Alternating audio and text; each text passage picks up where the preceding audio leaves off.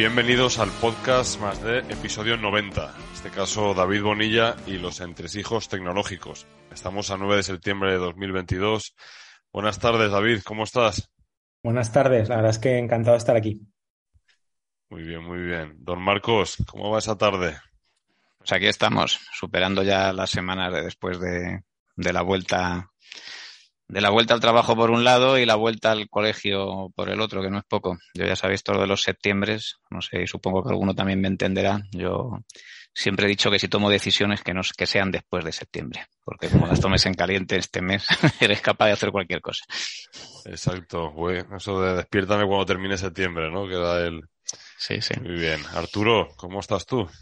Pues bien, también aquí pues acabando la semana, un poco pues todavía pasando los calores del verano, pero ya reincorporados plenamente a la actividad y, bueno, en esta, en esta época histórica, ¿no? Que marca el fallecimiento del, de, la, de, la, de la monarca británica, ¿no? Y, y, que parece que se acabado el siglo XX ya de una vez, ¿no? O sea, es un, pues así también demostramos que es en directo, ¿no? Es en riguroso directo lo que hacemos. Eh, si no, ¿quién, quién, ¿quién habría osado decir que, que moría Isabel II, ¿no? Pero bueno, en fin, es una figura, yo creo, histórica por lo que representa y, bueno, y, siempre uno se queda así un poco nostálgico, ¿no? Cuando pasan estas cosas, parece que es un hito, ¿no? Ahí de, ya a, a, expensas de temas políticos y lo que cada uno piense y demás, pues sí que, sí que parece que era el último vestigio del siglo XX, ¿no? Es verdad. Bueno, pues nada, pues vamos a empezar ya un poco a, meternos en harina, como hacemos siempre, David. Eh, si nos puedes contar un poco, David, también eres una mente súper inquieta y, demás, o sea que, en ese sentido creo que, los cuatro nos parecemos un poco. Cuéntanos un poquito sobre ti, una semblanza, un poco lo que de tu carrera profesional, de bueno, lo que te apetezca contarnos. Bueno, yo fundamentalmente soy informático. O sea, si me tuviera que definir como algo, eh, creo que es mi profesión y es mi vocación. Eh, lo que pasa que, bueno, llevo dando tumbos por, pues, por todos los puestos, ¿no? Por los que sueles pasar, ¿no? Desde programador junior a programador senior, jefe de proyecto, director técnico. Y en un momento dado me di cuenta de que para, para poder emprender, para poder montar algo, pues tengas que dedicarte a lo que llamo lo, otro, lo que no es tan divertido como programar, que es marketing, ventas, eh, administración y demás, ¿no? Em, esto también coincidió con que uno de, las, de los hitos o de las cosas que hice en mi carrera fue crear un RP desde cero, eh, lo cual pues, me hizo aprender sobre nóminas, facturación, contabilidad, logística, absolutamente todo. Em, empecé a trabajar también en una startup, una startup americana, la startup de libro, cuando entré éramos 400 y llegamos al Nasdaq, hicimos la IPO típica y demás, también aprendí mucho.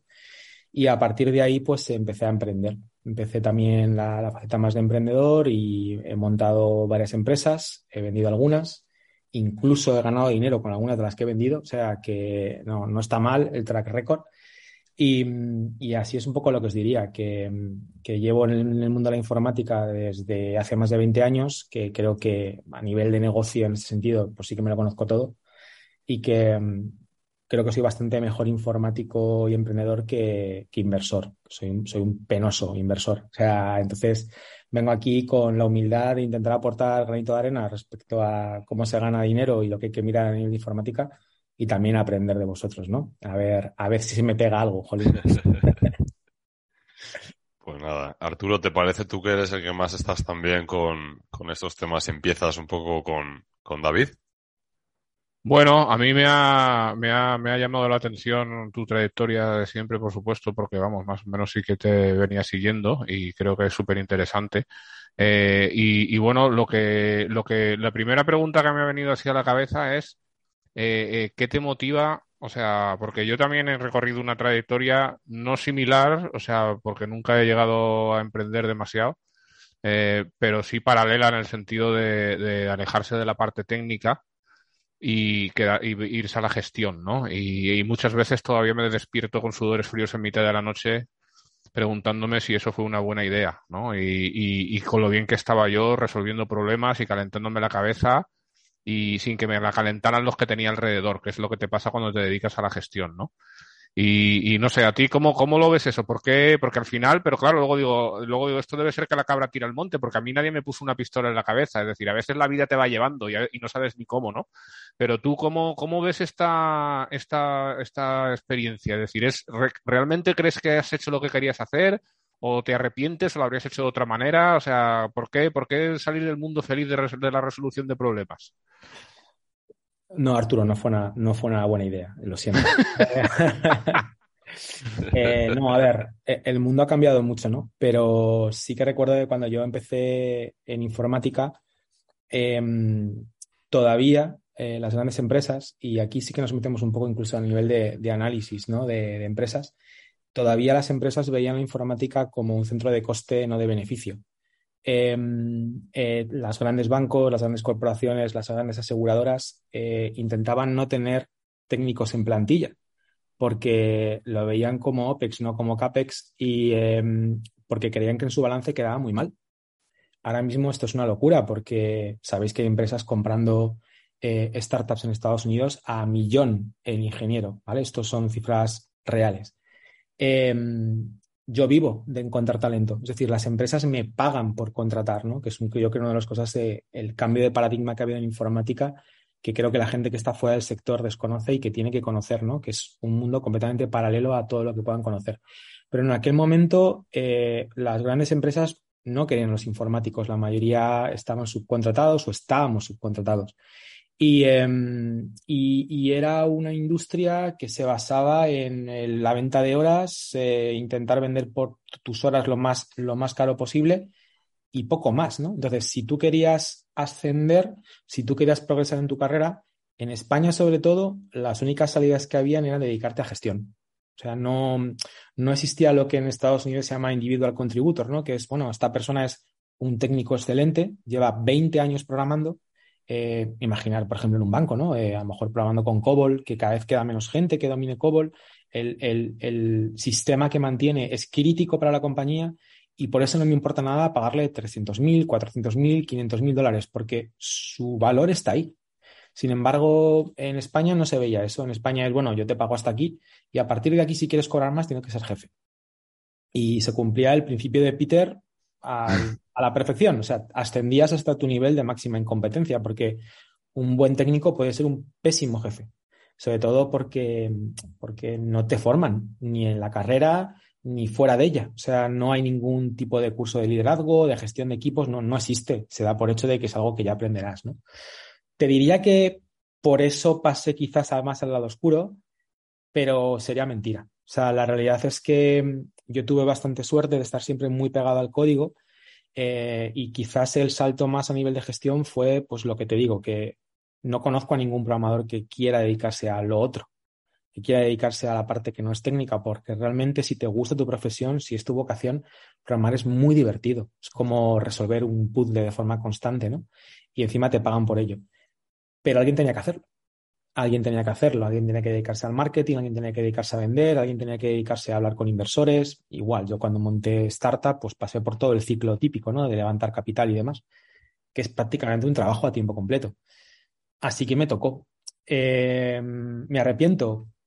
No, o sea, yo seré programador toda mi vida, eh, no programo de forma profesional, no programo todos los días, pero bueno, yo a mis hijos les enseñaré a programar y para mí es una, es una, un conocimiento que, es transversal y que, y que todo el mundo creo que debe tener. O sea, igual que creo que todo el mundo debe saber leer o manejar una hoja de cálculo, me resulta inconcebible que en la generación de mis hijos no sepas programar. O sea, creo que vas a ser un analfabeto funcional. Entonces, eh, siempre seré programador y no me arrepiento, tío. Si te digo la verdad, eh, creo que el, error no es pasar al lado oscuro. El error es pasar eh, en un primer nivel a gestionar el trabajo de otros. O sea, ese es el primer salto cuántico cuando que hagas bien tu trabajo no depende de ti, sino de otros. Y ya la segunda parte, que ya es loca, es cuando pasas a pagar nóminas. A partir de ahí, ahí estás jodido. O sea, ahí ya no hay marcha atrás y es donde realmente estás muy, muy, muy pillado. Pero luego también tiene cosas muy, muy enriquecedoras, ¿no? Entonces, bueno, no lo cambiaría, no cambiaría nada en mi vida. Ya está. O sea, hay que mirar al futuro y ya está. Muy bien. Eh, has, has, comentado antes eh, el tema de, de, levantar eh, financiación de, pues, al, más puro estilo startupero, esto lo hiciste aquí en España, es decir, eh, porque tuvimos eh, un podcast también con un gran amigo mío, José Antonio del Moral, que no sé, no sé si lo conoces, probablemente sí, porque él, él conoce a mucha gente, entonces es, es, es, es muy buen, es muy buena, una buena, una persona con muy buen networking, vamos. Y, yo trabajé con él en Yacom en aquellos maravillosos años y, y, él decía, no, aquí en España es imposible que haga, que pase algo así como, como lo que se hace en Estados Unidos porque por, por, muchas razones, ¿no? Tampoco quiero, quiero entrar en lo que dijo él para tampoco, pues, pues, primarte, ¿no? O sea, tú tendrás tu criterio, no, no, no, no oso decir que te pueda yo influir, ¿no? Pero, pero ¿qué piensas de esto? ¿Crees que eso es así? ¿Crees que, que es realmente una verdadera entelequia el poder hacer algo aquí en España a nivel de una startup modelo, modelo, modelo Silicon Valley o qué, harías tú? ¿Qué, qué, cuál es tu opinión? Vale, bueno, eh, primero os voy a contar un poco cómo, cómo levanté yo capital eh, y, y, una vez más creo que falta mucha formación. Eh, es un mundo paralelo respecto al resto del tema de la economía y probablemente eh, si os cuento magnitudes a nivel de múltiplos de EBITDA, de valoraciones, de cómo se valora, de cómo es una ronda de inversión y demás, eh, me diréis, este muchacho está loco, no tiene ningún sentido, ¿no? Em, partiendo de la base de que la valoración de tu empresa eh, la dicta el dinero que levantas. Bueno, es, es, es, como las casas, ¿no? Es decir, realmente, ¿quién va, o sea, cuando compras una casa, pues es por lo que valen las casas de al lado, casi, ¿no? Es bueno, parecido, pero aún incluso más peculiar. Es decir, si tú, cuando tú levantas, cuando haces una ronda de inversión en, con el modelo de startup, el modelo que tiene el Venture Capital, tú vas a ceder entre un 10 y un 20%. No puedes ceder menos ni puedes ceder más. Si cedes menos, el Venture Capital ha comprado muy caro, te sales de su rango y probablemente no entre. Si cedes más, has venido muy barato y sobre todo condicionas las siguientes rondas. ¿no? El Venture Capital lo que quiere es que estés pillado como emprendedor y si te diluyes mucho, ahí no entra. ¿Eso qué quiere decir? Que levantes lo que levantes, vas a ceder entre un 10 y un 20%. Levantes 6 millones o levantes 600. Da igual. Eh, sé que suena rarísimo, pero es así. Te, te meto 600, pues me das el 98% de la compañía. No. Porque el modelo de este startup es tan de levantar, tan muchas veces exhaustivo a nivel de capital, tal de levantar rondas hasta llegar a la IPO o que alguien te compre, que necesitan tener al emprendedor completamente comprometido. Entonces, tú tienes un 2% de la empresa, estás cero comprometido. Entonces, ese es el modelo. Te puede parecer mejor, te puede parecer peor, pero es el que es. Entonces, ellos saben que cuando entras con esa valoración, pues que tienes que hacer un por 20 potencialmente eh, para pagar todas las startups que van a fallar. Entonces, es un modelo muy loco. Si queréis, luego entramos más en, en magnitudes, lo que puede bajar la valoración, lo que puede subirla y demás. Sí. Pero el problema en España, bueno, por lo menos cuando entré yo, es que, bueno, cero formación. De hecho, me acuerdo que me preguntó el, principal inversor, que fue Iñaki Arrola, eh, que me propuso meter dinero. Yo empecé haciendo lo que se llama bootstrapping, es decir, tirar de recursos propios. En una comida con Iñaki Arrola me dice, bueno, pero ¿por qué no te meto dinero y, y vais mejor, vais más rápido y demás? Y yo me acuerdo que me preguntó, bueno, ¿cuánto valéis la empresa? Y fijaros mi nivel de ingenuidad, que dije, pues no sé, tío, tú eres el experto, tú nos dirás al inversor. ¿Cómo vas, valoras una empresa que tiene cero ingresos? Es muy complicado y que no, y que no prevé tenerlos en, en bastante tiempo, ¿no? ¿Cómo la valoras? No tienes ni idea. Pero me dijo, bueno, yo creo que sí, si, si por un millón yo creo que la gente entraría. Y a mí me acuerdo que me decían, tú siempre que tienes una cifra, tú dices siempre premoni, premoni. ¿Pero qué es eso? Tú da igual, pero tú dices siempre premoni. Pero premoni, ¿no? Sí, sí, premoni, premoni. Entonces, bueno, pues Manfred perdón, Manfred, Otogami de aquellas valía un millón y lo que metieron los inversores fue pues la dilución, ¿no? Entonces, faltaba formación. Ahora mismo, mm, bueno, estamos a años luz de eso. O sea, el Venture Capital en España está muchísimo más profesionalizado, hay muchísimo más dinero, eh, ha habido más exits y los emprendedores vuelven a meter el sistema, el dinero en el sistema. Y mm, el principal problema que tenemos nosotros es pues primero que vamos un poquito por atrás en el sentido de madurez, entonces hemos tenido fondos muy pequeñitos que sobre todo tienen dinero para meter en, rondas SEED, en rondas, primeras rondas. Pero nosotros no tenemos rondos de, de, fondos, perdón, de poder meter en una compañía de 100 millones, 200 millones, ¿no? Porque recordar lo que os comento, o sea, un fondo tiene que meter en 20, 25 startups, o sea, ese es el modelo. Eh, claro, si te estoy metiendo 100 millones en una startup y tengo que hacer follow-up, o sea, poder hacer un, perdón, un follow-on de las que van bien, pero ¿de cuánto dinero es mi fondo? O sea, antes tener en cuenta que, que en España un fondo grande eran 20 millones. Ahora cada vez vemos más fondos de 50, de 100.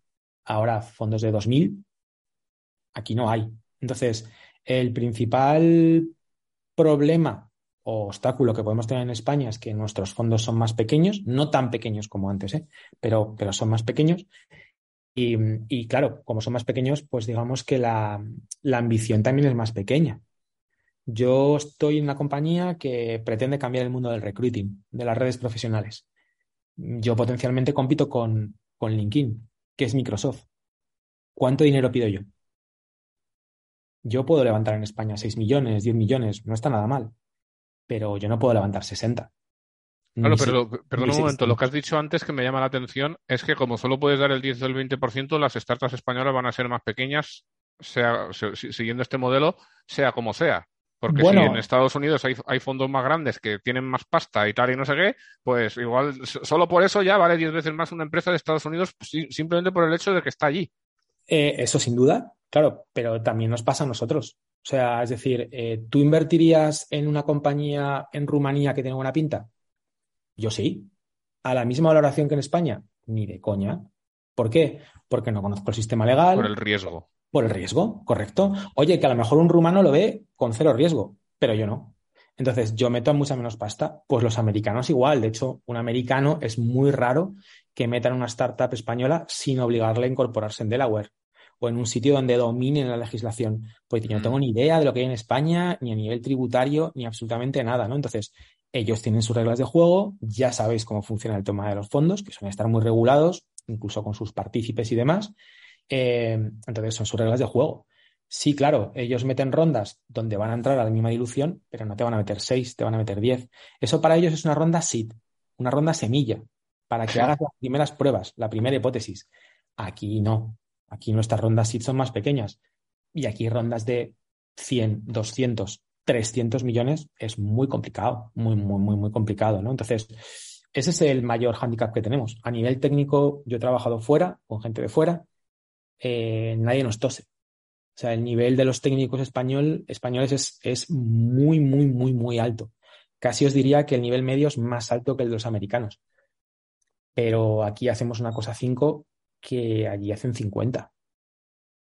Eh, y siempre pensamos que somos más listos que nadie, ¿no? Y que, que debemos nuestra, nuestro orgullo propio y que lo vamos a hacer. Pero llega un momento en que no, no puedes competir. Ese es el mayor problema. Eh, recursos, dinero, no, hay mucho más. Muy bien. Y, pero no crees, o sea, entonces en cuanto a actitud de la gente, ¿no crees que haya un problema cultural tampoco de decir, porque siempre se habla de bueno de, la forma de ser europea, la forma de ser americana, ¿no? Es decir, los europeos, pues nos tenemos otros valores, ¿no? Es decir, nos gusta más todos los países de, por lo menos de Europa Occidental, pues tienen grandes sistemas de protección social. Aquí en España hay mucha gente que lo que quiere, que es totalmente respetable, es, es sacarse una carrera de funcionario de por vida y, y ya tener la vida, entre comillas, resuelta hay, hay menos espíritu, es decir, hay otros valores, ¿no? Es decir, ¿crees que eso también es un poco parte de la... porque esto es también lo que nos contaba José Antonio, ¿crees que esto es parte de la ecuación también o y crees que eso... ¿Y qué podemos hacer para cambiarlo, no? Yo creo que es un poco pescadilla que se muerde la cola. ¿eh? Yo creo que si, si vais a, al Estados Unidos de los años 50 del siglo pasado, veréis a mucha gente cuya, cuyo objetivo en la vida era acabar una carrera universitaria que le garantizaba un buen trabajo y acabar de ingeniero en IBM o, en donde tocara, ¿no? Em, lo que pasa que, bueno, empezó Silicon Valley, todo el tema del emprendimiento y demás. Entonces, ¿me dices que en Estados Unidos hay una cultura más de emprendimiento? Te lo compro. Por toda su cultura, por toda su historia, tiene todo el sentido. Es un país hecho de, migrantes, eh, tiene todo el sentido que sean gente eh, emprendedora. Pero yo no creo que sea el problema. O sea, siempre va a haber gente que va a querer emprender y gente que no. Eh, lo que sí que les veo es una mm, ambición eh, desmedida o sin límite, mejor dicho. Es decir, nosotros siempre pensamos a ver si lo podemos petar en Madrid o en Barcelona o en España. En Europa vamos paso a paso y eso es, no, no, no, yo tengo esta idea de negocio, tiene todo el sentido del mundo y voy a por todas. Y ese a por todas sin que te llamen loco, pues yo creo que a lo mejor también un poco lo que nos falta aquí. Entonces, sí, bueno, prueba en donde sea, en el mercado que sea, pero a poco que veamos que eso tiene sentido, a muerte a todo el mundo. Y eso yo creo que todavía nos falta un puntito, tanto a nivel de emprendedores como a nivel de fondos, ¿vale? Porque si tú a un fondo le planteas que quieres internacionalizar y que por tanto pues necesitas 500 millones, te va a decir, bueno, prueba primero en Portugal o en Italia, ¿sabes? Vamos a ver cómo funciona y luego si eso vamos viendo. Pues eso es lo que nos falta. Quizás ese puntito más de tener una ambición más, más global, ¿vale? Nosotros, como tú bien has dicho, por cultura, sí, somos europeos, pero lo del mercado común, o sea, todavía me parece un poco una entelequia, ¿no? Ya sabéis, entonces no, mm. no, hay esa mentalidad de tengo un mercado de 300 millones de personas, eso no existe, no está en nuestra cabeza, ni en la nuestra, ni en el del francés, ni en el del alemán, ni en el de nadie, ¿no? Entonces, bueno, eso yo creo que es un poco lo que nos puede pasar. ¿Y, no crees que puede haber una huida entonces de, o sea, la gente que realmente tenga esa, dice total, pues si en España es así, pues una vez que ya veo que la cosa tira, pues qué más me da irme a Delaware, como tú dices, ¿no? Incorporarme allí y, llamar a, a Andresen Horowitz, a Sequoia y a todos los amigos, o irse con Y Combinator directamente y, hacer las cosas allí, ¿no? O sea. A ver, por un lado tenemos el, por un lado tenemos el tema del idioma. Eh, es una barrera bastante grande. Eh, mi generación, por lo menos todavía, yo estudiaba inglés en castellano, no sé vosotros. Eh, para mí, o sea, yo nunca jamás seré bilingüe. Yo he trabajado, ya os digo, pues la típica startup americana y tal, y siempre había un punto en el que no llegabas. O sea, en una reunión si alguien te quería fastidiar, pues directamente decía, perdona, no te entiendo. Y tú vuelves a repetir y te voy a decir, perdona, no te entiendo. Eh, pues porque no tenías el acento perfecto, por lo que fuera, ¿no? Entonces, un punto es ese. Otro punto, ya te digo, es que, bueno, pues ya te digo, sí que es verdad que nos cuesta dar el salto, el salto internacional. Pero insisto, es, es que esto está cambiando muchísimo. Cada vez tenemos más empresas globales. Eh, no sé, os diría Cabify, Wallapop, o sea, podría seguir tirando eh, de, empresas que ya son un globo, que son totalmente internacionales y cada vez tenemos más y más y más ejemplos, ¿no? Entonces, eh, cuidado que la cosa está cambiando mucho, muy rápido y, el sector está, está mejorando muchísimo. Vale. Antes has, dicho, luego si queréis hablamos de esto, eh, sobre el, yo si, si, si, lo recuerdo bien, era sobre el tema de, mm, de yo te quería preguntar, ¿vale? sobre el tema de, de, esta, de esta distinción entre parece los informáticos y el resto de los trabajadores, ¿no? Es decir, eh, que cuentes un poco, que expliques, ¿no? Para, para la audiencia, para nuestra audiencia, el cómo son distintos los informáticos, por qué hay esta, esta locura, por qué pasó lo que pasó cuando el COVID, por ejemplo, que realmente en lugar de, que, que, creo que está todo relacionado, ¿no? En lugar de, de sufrir como sufrieron pues, pues muchas categorías de, negocios y de gente, pues hasta fue mejor la cosa, ¿no? Entonces, ¿qué sentido tiene, eh, eh, incluso si te quieres mojar, hasta es moral o es ético que haya como esta segunda, estas dos velocidades, ¿no? Entre la sociedad de la tecnología y el resto de la sociedad. Lo, que yo os voy a contar para mí es de digno del capitán obvio, ¿eh? o sea que si estoy diciendo obviedades me cortáis. Pero cuando hablo con gente que no tiene nada que ver con el sector de esto, no, me, sigue sorprendiendo la increíble cantidad de gente que no sabe lo que está pasando.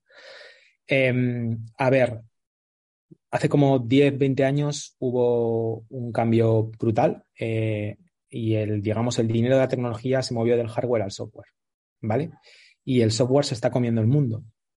Eh, hemos llegado a un punto en el que el hardware es tan barato, es una commodity, es una cosa que es tan barata de fabricar y de poner, que está en todos los lados. Cada vez se, se es más, más pequeño, está en todos los sitios. Entonces, si hace 20 años os hubiera preguntado que si esperabais que vuestra lavadora tuviera software, eh, me diríais que estaba loco, eh, o vuestro horno, la tostadora, absolutamente todo tiene software. Hoy por hoy, cualquier coche que del mundo tiene eh, más software que Amazon, Google y Facebook juntos cualquier software de cualquier coche del mundo tiene más líneas de código que esas, aplicaciones. Em, el software se está comiendo el mundo, literalmente, y no hay gente para programarlo. No hay. Entonces, Em, yo nací en 1977 y a partir de mi año cada vez nació menos gente. Esa es la realidad. Entonces, la gente se sorprende cómo puede ser que, en informática es un sector donde no hay paro. Nosotros no tenemos paro, no conocemos ese, ese término, no, no, conozco a ningún informático en paro, lo, habrá, pero yo no lo conozco. Em, ¿Por qué la gente no se dedica entonces a estudiar informática? ¿Por qué cada vez hay menos gente que estudia informática? Y la respuesta es pura estadística, porque cada vez hay menos gente en España. Eh, entonces, nuestras, las necesidades de la industria son tan grandes y siguen creciendo a un nivel tan grande que la propia sociedad no es capaz de cumplir con la, con la curva de, demanda. Entonces, cada vez se necesita más gente y cada vez hay menos gente. Y nosotros, desgraciadamente, no somos un país eh, que pueda atraer talento, talento inmigrante para, para poder suplir esa, ese problema. Pero no es, no es, que nos pase a nosotros, sino que les pasa también a Alemania, le pasa también a Estados Unidos y demás, ¿no? Hay por ahí una charla TED muy interesante, creo que es de 2008, fijaros lo que os digo, donde ya se preveía que para 2030 Alemania perdería un billón de los europeos eh, de Producto Interior Bruto por falta de profesionales cualificados. En 2020 ya le ponían mal, pero lo grave venía en 2030. Y en 2020 a España todavía le ponían como un país donde había paro, pero en 2030 ya no. Ya no. Y mm, todo lo que se predijo se está cumpliendo. Entonces, ahora mismo, eh, ¿qué pasa en informática? Pues que, el paradigma es completamente distinto. En, España, sobre todo, estamos acostumbrados a que haya mucha más em, eh, demanda de empleo que oferta de empleo. En informática es todo lo contrario. Eh, por cada oferta de empleo, por cada demandante de empleo que hay, potencial demandante de empleo, hay muchas ofertas cuando las empresas contratan, no están comprando, están vendiendo, se están vendiendo a sí mismas. Están yendo a un sector donde todo el mundo está trabajando y tiene que convencerles para que dejen su trabajo y vayan con ellas. Es muy complicado. Ya os digo, yo vivo y vivo muy bien, creerme, de buscar talento para las empresas. Y, y, esto es lo que está pasando en informática. Entonces, en el COVID, ¿qué pasó? Pues mirar, llegó el COVID y todo se paró como en todas las industrias. Miedo total, ostras, ¿a dónde vamos? ¿Qué hacemos? Eh, todo se paró, proyectos, clientes, todo, todo se paró. Em, yo decidí no hacer absolutamente nada. Ni eres, ni vete a tu casa, ni tómate las vacaciones, nada. Y después de unos 20 días más o menos, volvieron a sonar los teléfonos. Lo que pasa es que los clientes habían cambiado. Ahora sobre todo compañías de e-commerce. Oye, mira, que no doy abasto. O sea, me están pidiendo de todos los lados, porque todo el mundo está encerrado y todo el mundo está pidiendo online. Eh, necesito gente. En un mes y medio, más o menos, el sector estaba bien, ¿vale? O sea, no os digo que sea algo que haya pasado todo el mundo, seguro que ha habido gente que lo ha pasado mal, pero, pero eso fue un impulso para la informática, es decir, adelantó el trabajo remoto, no sé, 5, 6, 7, 8 años. Eh, promovió mucho más la digitalización, entonces eh, para nosotros fue una tormenta perfecta. Em, ya faltaba gente, pero ahora llega el COVID y eh, falta aún más gente. Y si fuera poco, pues si fuera poco, em, resulta y pues que la economía general va mal, así que la gente dice, bueno, pues como la economía va mal, pues los expertos dicen, vamos a poner dinero barato, por no decir gratis, para que las empresas lo puedan coger, invertir, que no quiebren y demás. Lo que pasa es que con quién se quedó con ese dinero. Eh, pues muchas veces se quedaron inversores que no lo estaban pasando muy mal o empresas que no lo estaban pasando muy mal. Entonces, cogen ese dinero y dicen, bueno, pues si el dinero es tan barato, es un dinero que prácticamente me sale casi al 0%, caray, yo lo meto en bolsa y lo meto en tecnológicas que están creciendo como la espuma. Ostras, pues aún más madera. Se infló un poquito el globo, porque no os lo voy a negar. Eh, fondos de inversión, se pusieron las botas. No os podéis ni imaginar las de fondos de inversión que hicieron caja durante ese periodo. Y eso, bueno, ya sabéis cómo funcionan los fondos. Tú levantas el fondo, está muy bien, eh, ahora te llega la crisis, pero tú te claramente un fondo de 50, 60 millones y tú puedes perder dinero. Es parte de las reglas del juego. Lo que no puedes es no invertir el dinero de tus partícipes, que ya lo has levantado. Lo has levantado en la época de vacas flacas, cuando la gente te lo metió pidiendo pasta prestada muy barata.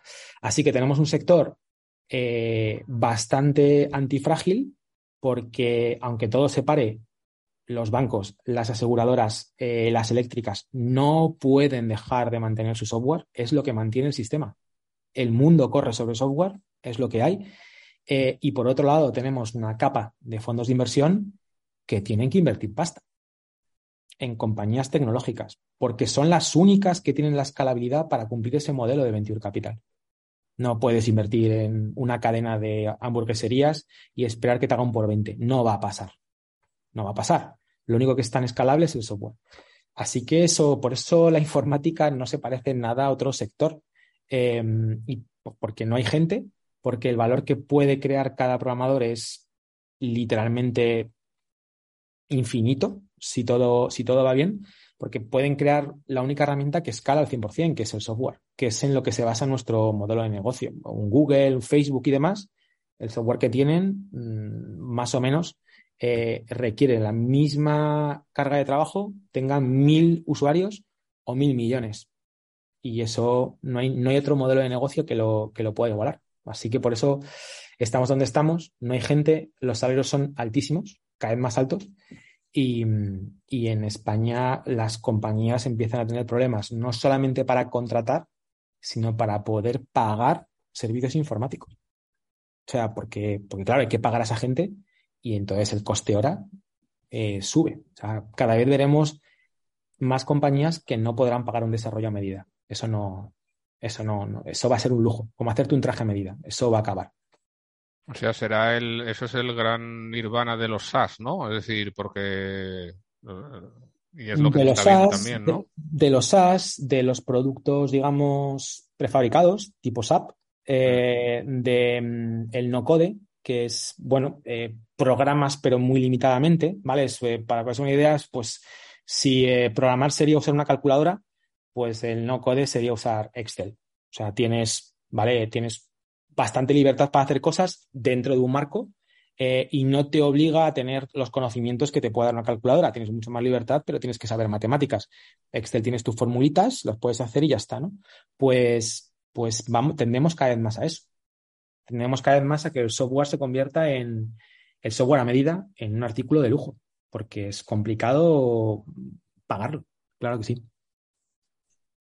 Vale, a mí me ha, me ha un poco resonado, ¿no? Que la tecnología realmente se ha convertido en energía más software, ¿no? Es decir, el, hardware es el que sale de la ecuación y lo único que necesitas para poder correr el software es energía, ¿no? Es decir, es, es porque los, los grandes centros de datos cada vez son más grandes, se han comoditizado más, la nube de, de, de las diferentes nubes son las que se utilizan un poco para, para correr tu software ya, porque no cada vez tiene menos sentido el, el, el, montártelo tú por economías de escala y por, y por todo, ¿no? Y por, y, y por coste al final y por riesgo, ¿no? Que es, que es lo mismo todo al, al, final, ¿no? Y lo único que necesitas es energía, ¿no? Es decir, que es, o sea, lo único que pagas al final, el proxy de todo eso es energía y bueno, y el software también, la inversión en software que han hecho las compañías que te dan estos, estos servicios, ¿no?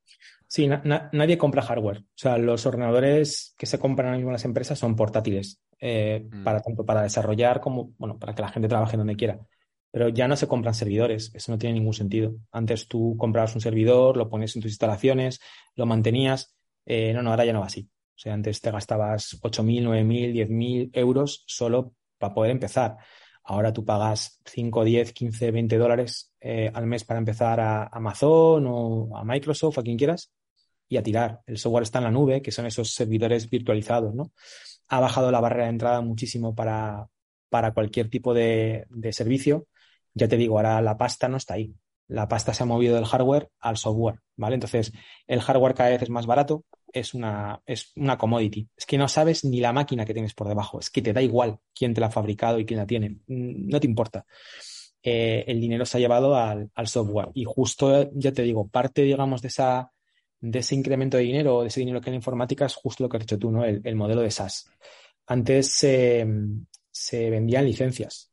Tú ibas, te comprabas tu, yo qué sé, tu PowerPoint, ¿vale? Te daban una caja te lo instalabas y era tu software, tenías ahí una caja con un disco y tal.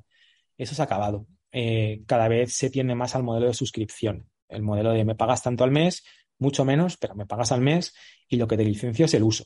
Que realmente también es lo que te licenciaban antes, pero tienes un disco y que te lo quitaran, ¿no? Que fueran a casa a quitártelo. Mm. Eh, y claro, eso, pues ya te digo, hace que, que el modelo de negocio sea muy, muy, muy, muy interesante porque tienes ingresos recurrentes constantemente todos los meses eh, con un modelo que es muy escalable. O sea, la, la, tecnología, o sea, si está bien programado, mmm, un software te va a aguantar un usuario o 7 millones. Y eh, eh, me refiero, escalar eso, el coste es trivial, es, lineal, no exponencial.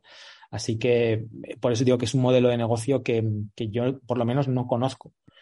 Otro nicho, otro sector que lo pueda, que lo pueda replicar, porque el, el, resto de sectores siempre dependen de algo físico. O sea, siempre mueves una caja, eh, mueves personas, mueves lo que sea, pero nosotros movemos bits, movemos la, la materia prima más valiosa y más peligrosa del mundo, que es la información. Eso es lo único que, que manejamos nosotros. Aquí hay un punto que a mí sí que me gustaría, eh, bueno, por hacer un poco de contrapunto, de abogado del diablo, ¿no? Por, por coger otra sí. óptica. Eh, sí que es verdad que ahora, por ejemplo, estamos viviendo una época en la cual eh, los activos reales o quizás que teníamos, bueno, primero se vivió que, que, pasó algo parecido a todo esto que comentas con el software con la globalización. Es decir, eh, no tenía demasiado sentido fabricar en Europa, era mucho más sensato pues fabricar en China y de repente de la noche a la mañana pues despertamos un poco de este sueño, nos dimos cuenta de la importancia que tiene o lo fácil que es romper eh, cadenas de suministro globales y demás, y, y, y, un poco aterrizamos, decir, ostras, es que si ahora mismo una parte de lo que yo estoy haciendo eh, lo hacen en un país y por lo que sea geopolíticamente ese país eh, deja de enviármelo, tenemos un problema grandísimo, ¿no? Que es un poco pues todo lo que se vio pues con el puerto de Shanghai cuando se bloqueó, con todo lo que ha traído el coronavirus y demás. Es decir, hasta qué punto, por ejemplo, el hecho de, es decir, hoy en día puedes tener todos tus datos en la nube y es correcto, ¿no? Pero, pero por ejemplo, eh, el, el, hecho de no tener un servidor físico, en cierto modo también fías eh, eh, parte de, de, de, tu, de tu parte que es más valiosa, que es tu información, ¿no? Tu, tecno, o sea, tu tecnología o lo que tú vayas a tener, en cierto modo lo estás globalizando en manos de, unas compañías que en teoría eh, pues en el Amazon Web Service o donde, no sé, eh, o sea, yo, yo me reconozco un completo ignorante en estas cosas, pero eh, me, me, cuesta a veces, o sea, yo creo que el péndulo se ha movido demasiado hacia esa parte y, y, probablemente no sea ni siquiera ni una parte ni la otra, ¿no? Pero, pero yo vería muy difícil o, me costaría mucho eh, imaginar un futuro eh, en el cual eh, no puedo tener también, por ejemplo, parte de mis datos en, físicamente en, en, en, una localización concreta que sé que son, que son míos y demás. No, no sé qué, por ver este punto distinto, vamos. A ver, eh... José está preocupado por sus, por sus bitcoins. Realmente la pregunta que subyace es esta. No, no, no. Perdón, no. ¿eh? Bueno, su, sus bitcoins están en una tabla, o sea, en una, en una, base de datos distribuida, que es más o menos lo que es el, el blockchain, ¿no? Eh, a ver, eh, entiendo lo que dices. Normalmente, ya te digo, a ti y a mí, pues Amazon no nos va a coger el teléfono, ¿no? Pero si eres una gran compañía, y tú dices, mira, yo mis datos eh, los quiero tener, eh, sí, virtualizados, pero en unas máquinas que yo pueda llegar y coger, o quiero que estén en esta región y en esta no. Eh, Amazon te, te, Amazon o Microsoft o, o, quien toque, ¿no? IBM, hay mucha gente que tiene nubes. Eh, te permite también decidir dónde están tus datos, en qué región, ¿vale? Y eso tiene, tiene muchas implicaciones. De, de China no os voy ni a hablar, pero entre Estados Unidos y, y Europa, desde luego, las leyes de, de, privacidad son completamente diferentes y también las posibilidades incluso de, de que te miren los datos. O sea, eh, bueno, es un elefante que nadie quiere sacar en medio de la habitación, pero, pero la NSA eh, pide absoluto control y acceso a cualquier servidor, a cualquier dato, a cualquier comunicación, etcétera, etcétera, etcétera, ¿no? O sea, es algo sabido y conocido de dominio público, la red Carnivore, que tienen sobre todo países anglosajones, Inglaterra, eh, Australia, Nueva Zelanda, eh, Estados Unidos, que tienen pinchadas todas las eh, telecomunicaciones y ha habido más de un caso de espionaje industrial, vaya por Dios, siempre a favor de empresas de estos países, ¿no? Eh, llega un momento en el que dices, mmm, mira, esto es un juego y si no te sabes las normas, evidentemente el tonto eres tú. Y es así. O sea, lo que has comentado, José, yo no tengo, o sea, no, tengo argumentos para decirte eh, no está pasando. lo que te digo también es que tal como se ha estructurado todo, es no hay muchas más alternativas. O sea, hace poco un conocido, Carlos Fenollosa, escribió un artículo diciendo, mira, mm, me doy por vencido. Eh, he intentado hasta ahora, llevo 20 años, intentando tener mi propio servidor de correo. Es decir, que mi cuenta de correo, mi servidor de correo, que no es ni más ni menos que un software que maneja, maneja correos que llegan y que van, tenerlo en mi máquina. Me doy por vencido. Me han ganado. ¿Por qué? Porque como la inmensa mayoría de la gente tiene correo gratuito en Gmail o donde toque, eh, y Gmail dice, mira, lo que llega a esta gente es spam. Es que ni lo vas a ver. No es que lo leas mejor, pero es que ni lo vas a ver, ni ves que te lo han mandado. Eh, estás muerto. Entonces, el control que tienen estas grandes compañías eh, sobre todas estas cañerías sobre las que corre Internet y estos países pues es tremendo. Es verdad que Europa está intentando levantar alguna iniciativa y alternativa para que esto no sea, no sea así, pero es que no hay muchas más opciones. O sea, la opción ya no puede ser em, tengo todo en mi máquina, porque mantenerlo sea tan costoso que para un pequeño empresario es absolutamente inviable. Sería inviable incluso encontrar informáticos que supieran mantenerlo. ya no va así. Entonces, para bien o para mal, lo que tenemos que conocer es cómo funciona el sistema e intentar jugar con las reglas que nos han tocado, ¿no? Y como tú dices, yo sé que mis datos están por allí, por ahí, eh, voy a intentar tener una copia local de alguna manera, que es pues que mi propio software tenga una manera de exportar los datos. Pero mm, eh, tener el control absoluto de que tus datos no los ve alguien, por ejemplo, eso es imposible. O sea, hay por ahí una pegatina muy típica de, portátil informático que es eh, la nube es el ordenador de otro no hay, no hay mucho más, ¿no? Entonces, que sí, que todo está encriptado, que sí, que sí, que sí, pero que, que todos tienen puertas traseras, estoy completamente convencido. Eh, Daniel... pero, pero perdona, pero esto que dices de que todos tienen puertas traseras es un poco conspiranoia, ¿no? Es decir, es decir, no hay, no hay pruebas, o sea, de que eso sea así, ¿no? Eh, a ver, eh, la única compañía que ha sido demandada por el gobierno americano por negarse a eh, meter una puerta trasera en su propio software para cumplir cualquier solicitud judicial americana ha sido Apple. Mm. La única compañía. El resto ha accedido.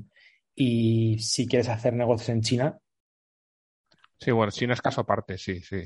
Ya sabes lo que toca. Entonces, eh, conspiranoica, no lo sé, yo creo que es realista. Es decir, eh, otra cosa es que al gobierno americano eh, le interese eh, lo que hacemos nosotros cinco, ¿no? No tengo otras cosas más interesantes que hacer, ¿no? Pero, pero sí que, vamos, que, que los grandes cables que hay a nivel submarino están pinchados, que eso es de dominio público. Entonces, te puede gustar más o menos, pero, pero yo creo que empezar a aceptarlo. O sea, el tema de la privacidad es muy complejo, es una cosa que hay que tener muy en cuenta pero bueno, ya, nos saltamos de un tema puramente económico a un mm. tema puramente activista, ¿no? Hay gente muy preocupada por esto y es que nadie te puede negar que lo que te estoy diciendo sea, sea así. No, no, claro, sí, sí. No se, puede, no, se puede, no se puede demostrar un negativo, efectivamente, pero... Técnica, técnicamente, o sea, técnicamente es viable y ha habido casos, pues, de que, te digo, o sea, sí que ha habido alguna demanda, te la puedo buscar si quieres, ¿eh? pero además que de grandes empresas europeas, te hablo de Bosch y BASF y tal, de que les habían hecho literalmente, eh, pues eso, eh, industrial, sí, sí, sí. Ahora, es lo práctica común, no joder, afortunadamente no vivimos en Gran Hermano.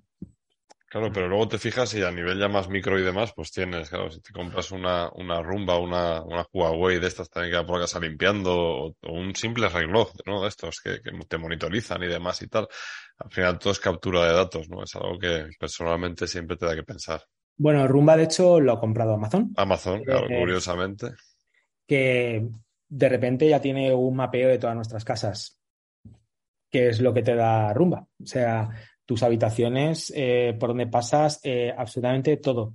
Entonces, digo, no ¿para qué se puede utilizar esa información? ¿Para, no, quiero aparecer aquí, no quiero aparecer aquí el título que se pone, se pone papel de plata en la cabeza. No, no, no, no va, no va por ahí. Pero, eh, pero sí, claro, las posibilidades de lo, que ha cambiado sobre todo es la capacidad de procesamiento de datos. O sea, antes lo que se estaba contando era ciencia ficción porque nadie era capaz de procesar eh, mm, pues eh, eh, esta cantidad inmensa de datos. Ahora ya el hardware es tan barato, o sea, es que el coste de procesamiento es tan barato que ahora ya, eh, es, que, es que todo es posible. Claro. Estaba mirando aquí en, Telegram, el grupo de Manfred, entonces había apuntado aquí cuatro cosas un poco en el mundo real, o sea, eh, mercado de trabajo, eh, el full remote, que mm, ha sido curioso porque creo que fue ayer cuando vi la primera que no era full remote, que era Madrid 90%, algo así, los salarios, de entre 55, 100K, estoy viendo ya que empiezan a superar 100K con asiduidad bastantes. Eh, bueno, para hablar de senior eh, JavaScript, backend. Y luego. ¿Tú no eh, ganas eso? Me estás diciendo a mí, sí. Y, ahí va, y ahí va un tema del tema de la calidad, de la calidad con Se acaba de atragantar. Sí. Pues estaba diciendo con la calidad con respecto a la solución. A ver, primero, en las preguntas un poco, en estas cuatro, para bajar al mundo real. El mercado de trabajo. Aquí hay mucha gente que se piensa que lo del mercado de trabajo, con el tema de las, bueno, del mercado del trabajo de IT, ¿no? De lo que es eh, las tecnologías de la información, que puede ocurrir, pues como ocurrió en el año 2000-2002, que fue un boom de, de sueldos y salarios y de trabajo y que luego se pueda venir abajo mi perspectiva es que no y que además que se está notando un, vamos, se adolece de muchísima gente como para afrontar proyectos de todo tipo. El segundo, el full remote. Yo estoy viendo que hay gente que ya está volviendo al trabajo en muchísimos sectores, en muchísimas empresas, y estoy viendo que en este sector no solo no están volviendo, sino que además, como deshagas volver, pues tienes un problema de, quiero decir, de captación. O sea, que es poco más o menos que tienes que ofrecer el full remote como para, como para captar a la persona. Te lo digo por si es así. En el tema de los sueldos, yo no sé si será sostenible eh, lo que se está viendo. Y finalmente por el tema de la calidad. Yo es una cosa, a lo mejor por lo que me dedico, ¿no? Yo antes, pues podíamos decir, eh, SAP antes era un software que atraía mucho capital, está mal decirlo, vamos, pero en su día eh, a lo mejor es un software aburrido, pero como atraía capital, pues atraía, o sea, atraía capital de, dinero, de sueldo, pues atraía capital, buen capital humano. O sea, ese, ese diferencial se ha ido cerrando con el tiempo y, ahora yo muchas veces nos preguntamos, digo, si no hay gente, los proyectos continúan adelante y el buen capital humano, obviamente, eh, sigue a los sueldos y salarios, digamos, más altos, eh, pudiera ser que, la calidad de los proyectos en ciertos sectores o soluciones eh, eh variasen. Yo esto es algo que he estado empezando ya a escuchar y por lo que ciertos proyectos veo que se están incluso parando. Bueno, a ver, eh, lo que yo he aprendido, no sé si a hostias, em, eh, los salarios no, no, dependen del valor que aportes, eh, ni a la sociedad, ni en tu trabajo, ni en general de nada. Es, solamente responden a oferta y demanda. Es lo que yo he aprendido. Entonces, si los salarios dependieran del valor que se aporta a la sociedad, probablemente un profesor, una profesora de guardería tendría que ganar mucho más que un informático porque tiene mucha más responsabilidad eh, y porque yo creo personalmente que aporta más valor, ¿no? Eh, mm, no es así. Para bien o para mal, hay mucha más oferta de profesores de guardería que de informáticos. Entonces, em, que la calidad de los proyectos se resienten. Bueno, no lo sé, eh, porque no tenemos unas métricas de antes. Sí que te digo que antes los proyectos fallaban de, una de forma estrepitosa en, en tiempo y presupuesto de ejecución, ¿no? Te hablo de como un 80-90% de desviaciones siempre. Em, pero sí que es cierto que se paga una cantidad eh, muy alta a nivel de salarios eh, a estos profesionales, pero porque no hay. Entonces no te queda otra. Entonces, ¿cuál es el problema? Que em, cuando tú compites con un Amazon, que la facturación por empleado son, no lo sé, un millón de dólares, que pueden pagar 300.000 sin despeinarse, porque su única, o sea, prácticamente sus únicos gastos son salariales. Mm, pues lo van a pagar. Es que no, no hay más, ¿no? Entonces, eh, eso es lo que hay. Mm, ¿Que la calidad se resiente? Pues bueno, eso, eso sería, sería discutible. Lo que sí que te digo es que las puertas de informática han bajado la carrera, la barrera de entrada todo lo que se ha podido, ¿vale? Porque no hay gente. Entonces, como no hay gente, pues lo primero que se quitó fue la obligación de tener el título universitario. Casi ninguna empresa exige que tengas, que seas eh, ingeniero informático para poder trabajar allí. Ninguna. No tiene sentido. O sea, estarían muertas. Em, después, bueno, evidentemente ni FP ni nada así, eh, o cualquier tipo de formación reglada. y hemos llegado a un punto tal en el que una de las puertas de entrada son los famosos bootcamps que te dicen que te enseñan a programar en dos, tres meses. Mm, spoiler, no te enseñan a programar en dos, tres meses. Dos, tres meses, como mucho, puedes saber por dónde sopla el aire. Y el resto de la formación la tiene que pagar la empresa, ¿vale? Pero no hay ni una sola carrera, sola, ni una sola profesión menos corporativista, más abierta a todo el mundo eh, que la informática. Mm, tenemos siempre los líos que, que, si el colegio de informáticos dice que hay intrusistas, que si no sé qué, que si la hostia vinagre. Eh, es, es, inviable. O sea, el colegio de informáticos jamás va a tener el poder que puede tener otras profesiones porque mata a la profesión. O sea, no, no puede haber números clausus, no, no, es imposible, o sea, imposible. Entonces, eso es un poco lo que está pasando con salarios. Respecto al tema del remoto, eh, bueno, está dando un salto cuántico con el tema del COVID, ¿vale? Ahora mismo, digamos que, que hay un zeitgeist, hay un espíritu del tiempo que es que si no trabajas en remoto, tu, tu trabajo no mola. O sea, tu trabajo es una mierda. Eh, no te valoran, no te consideran. Porque los informáticos somos mucho así, es si algo no es lógico y me lo impones, ejemplo, tienes que ir a trabajar con chaqueta y corbata. ¿Pero por qué? Si estoy delante, de un ordenador y no me ve nadie. Porque además me metéis en un zulo, cabrones. Los informáticos solemos estar siempre en el, en el sótano, eh, no en las plantas nobles. No, pues chaqueta y corbata. Pues no, pues me voy. ¿Vale? Pues con el tema del presencial ha pasado un poco lo mismo. Si yo puedo hacer mi trabajo en casa, y además que lo he demostrado durante la pandemia, ¿no? Eh, ahora mismo, para una empresa que intente contratar de forma presencial, eh, va a ser muy complicado. Entonces, como es muy complicado, tienen que pagar un sobrecoste. El informático que en otro sitio te valdría 60, pues si quieres que vaya a la oficina, a lo mejor te cuesta 75 u 80. ¿Lo quieres pagar? Bien, ¿lo puedes pagar? Genial. ¿No lo puedes pagar? Pues tendrás que quedarte con el que acepte a, trabajar de forma presencial por 60, que será no lo que contratabas antes. Entonces, esto es así. Igual que en el sector eh, se ha normalizado y se ha adaptado, bueno, se ha adoptado el tema de la jornada intensiva tanto el viernes como en verano. Em, uno de los clientes que tengo yo son alemanes y venían aquí y pagaban una pastizal y no contrataban a nadie, no entendían nada. Eh, ¿Pero qué hacemos mal? O sea, si pagamos más que nadie, si no sé qué, no sé cuántos. Y bueno, pues empezamos a ver qué hacían y evidentemente eh, ni tenían jornada intensiva los viernes ni se esperaba, porque para ellos eso era eh, alienígena, o sea, no sabían ni de qué, ni de qué estábamos hablando. Pero claro, aquí en España, o sea, que me estás diciendo que un viernes me tengo que quedar a trabajar hasta las 6 de la tarde, tú estás loco. En informática, estás loco. O sea, no sé de qué me estás hablando. Y un verano sin jornada intensiva, ni de coña. Entonces, eh, el remoto, el remoto hoy por hoy es, te digo que prácticamente imprescindible. Hemos llegado a un punto en el que cuando ves las ofertas en Manfred que pone mm, Madrid y remoto 90%, es porque como se nos ocurra poner remoto con un 90% de remoto, que significa ir un día al mes, un día cada dos meses, eh, nos matan. O es remoto 100% o no es remoto, no se considera remoto. Y respecto al tema del salario, eh, nosotros, bueno, cuando salimos, para nosotros fue un requisito. Em, muchas empresas nos dijeron que, pues no, que no trabajaban con nosotros. Pero yo lo tenía muy claro, porque te vuelvo a decir, yo, es que estoy en un sector donde no hay paro. Todo el mundo está trabajando. Entonces, yo no voy a aplicar a una oferta de selección si no sé lo que pagas. Si eres Google, voy a aplicar porque, porque sé que eres Google y sé lo que pagas. ¿Vale? Lo sé de forma implícita. Pero si eres informática Rupérez, no voy a echar. Es que no voy a perder el tiempo. Entonces nosotros lo tuvimos muy claro, o podemos, publicamos salarios o no publicamos, porque en, recruiting se trabaja el éxito. Tú no cobras nada, excepto que contraten a alguien a través tuyo, ¿no? Entonces, iniciar un proceso que sabías que no ibas a poder cumplir, pues no, no tenía sentido.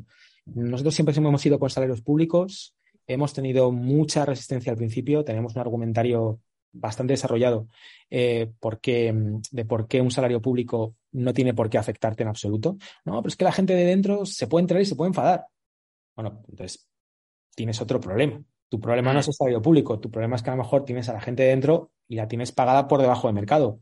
Eh, bueno, se te van a ir, ¿sabes? O sea, más tarde o más temprano.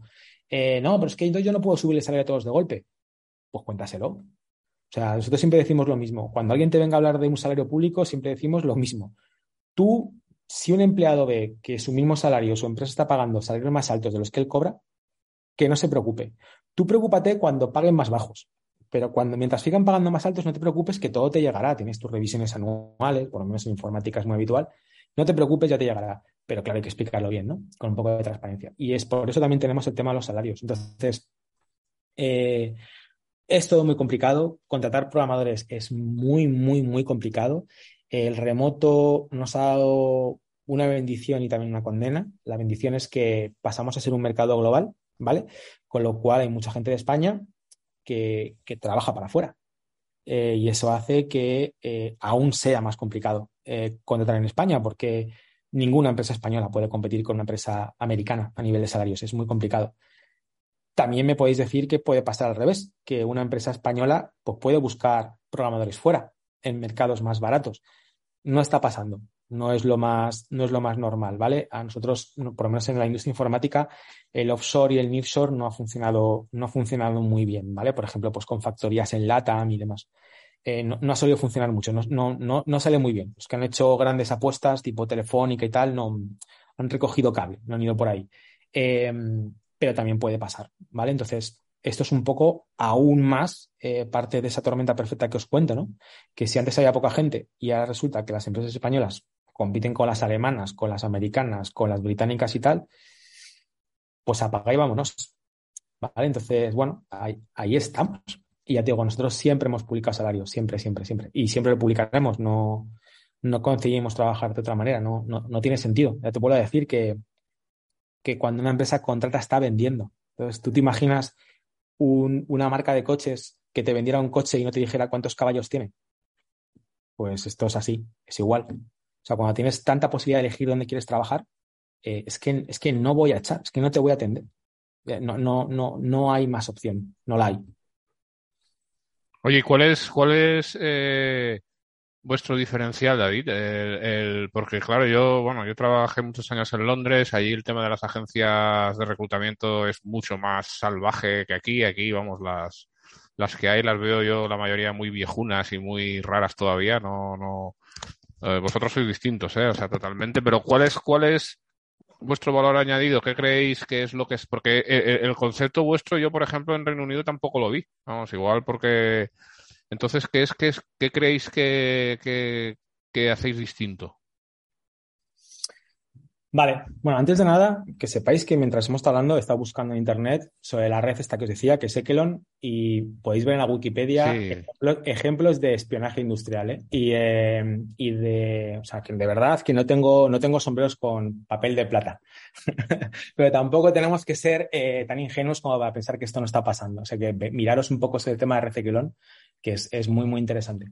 respecto al tema de, mm, valor diferencial pues me da mucha vergüenza porque lo que te voy a contar es eh, absoluto sentido común. Eh, pero es que no era tan común cuando por lo menos entré yo en esto, ¿no? A ver, a nivel de.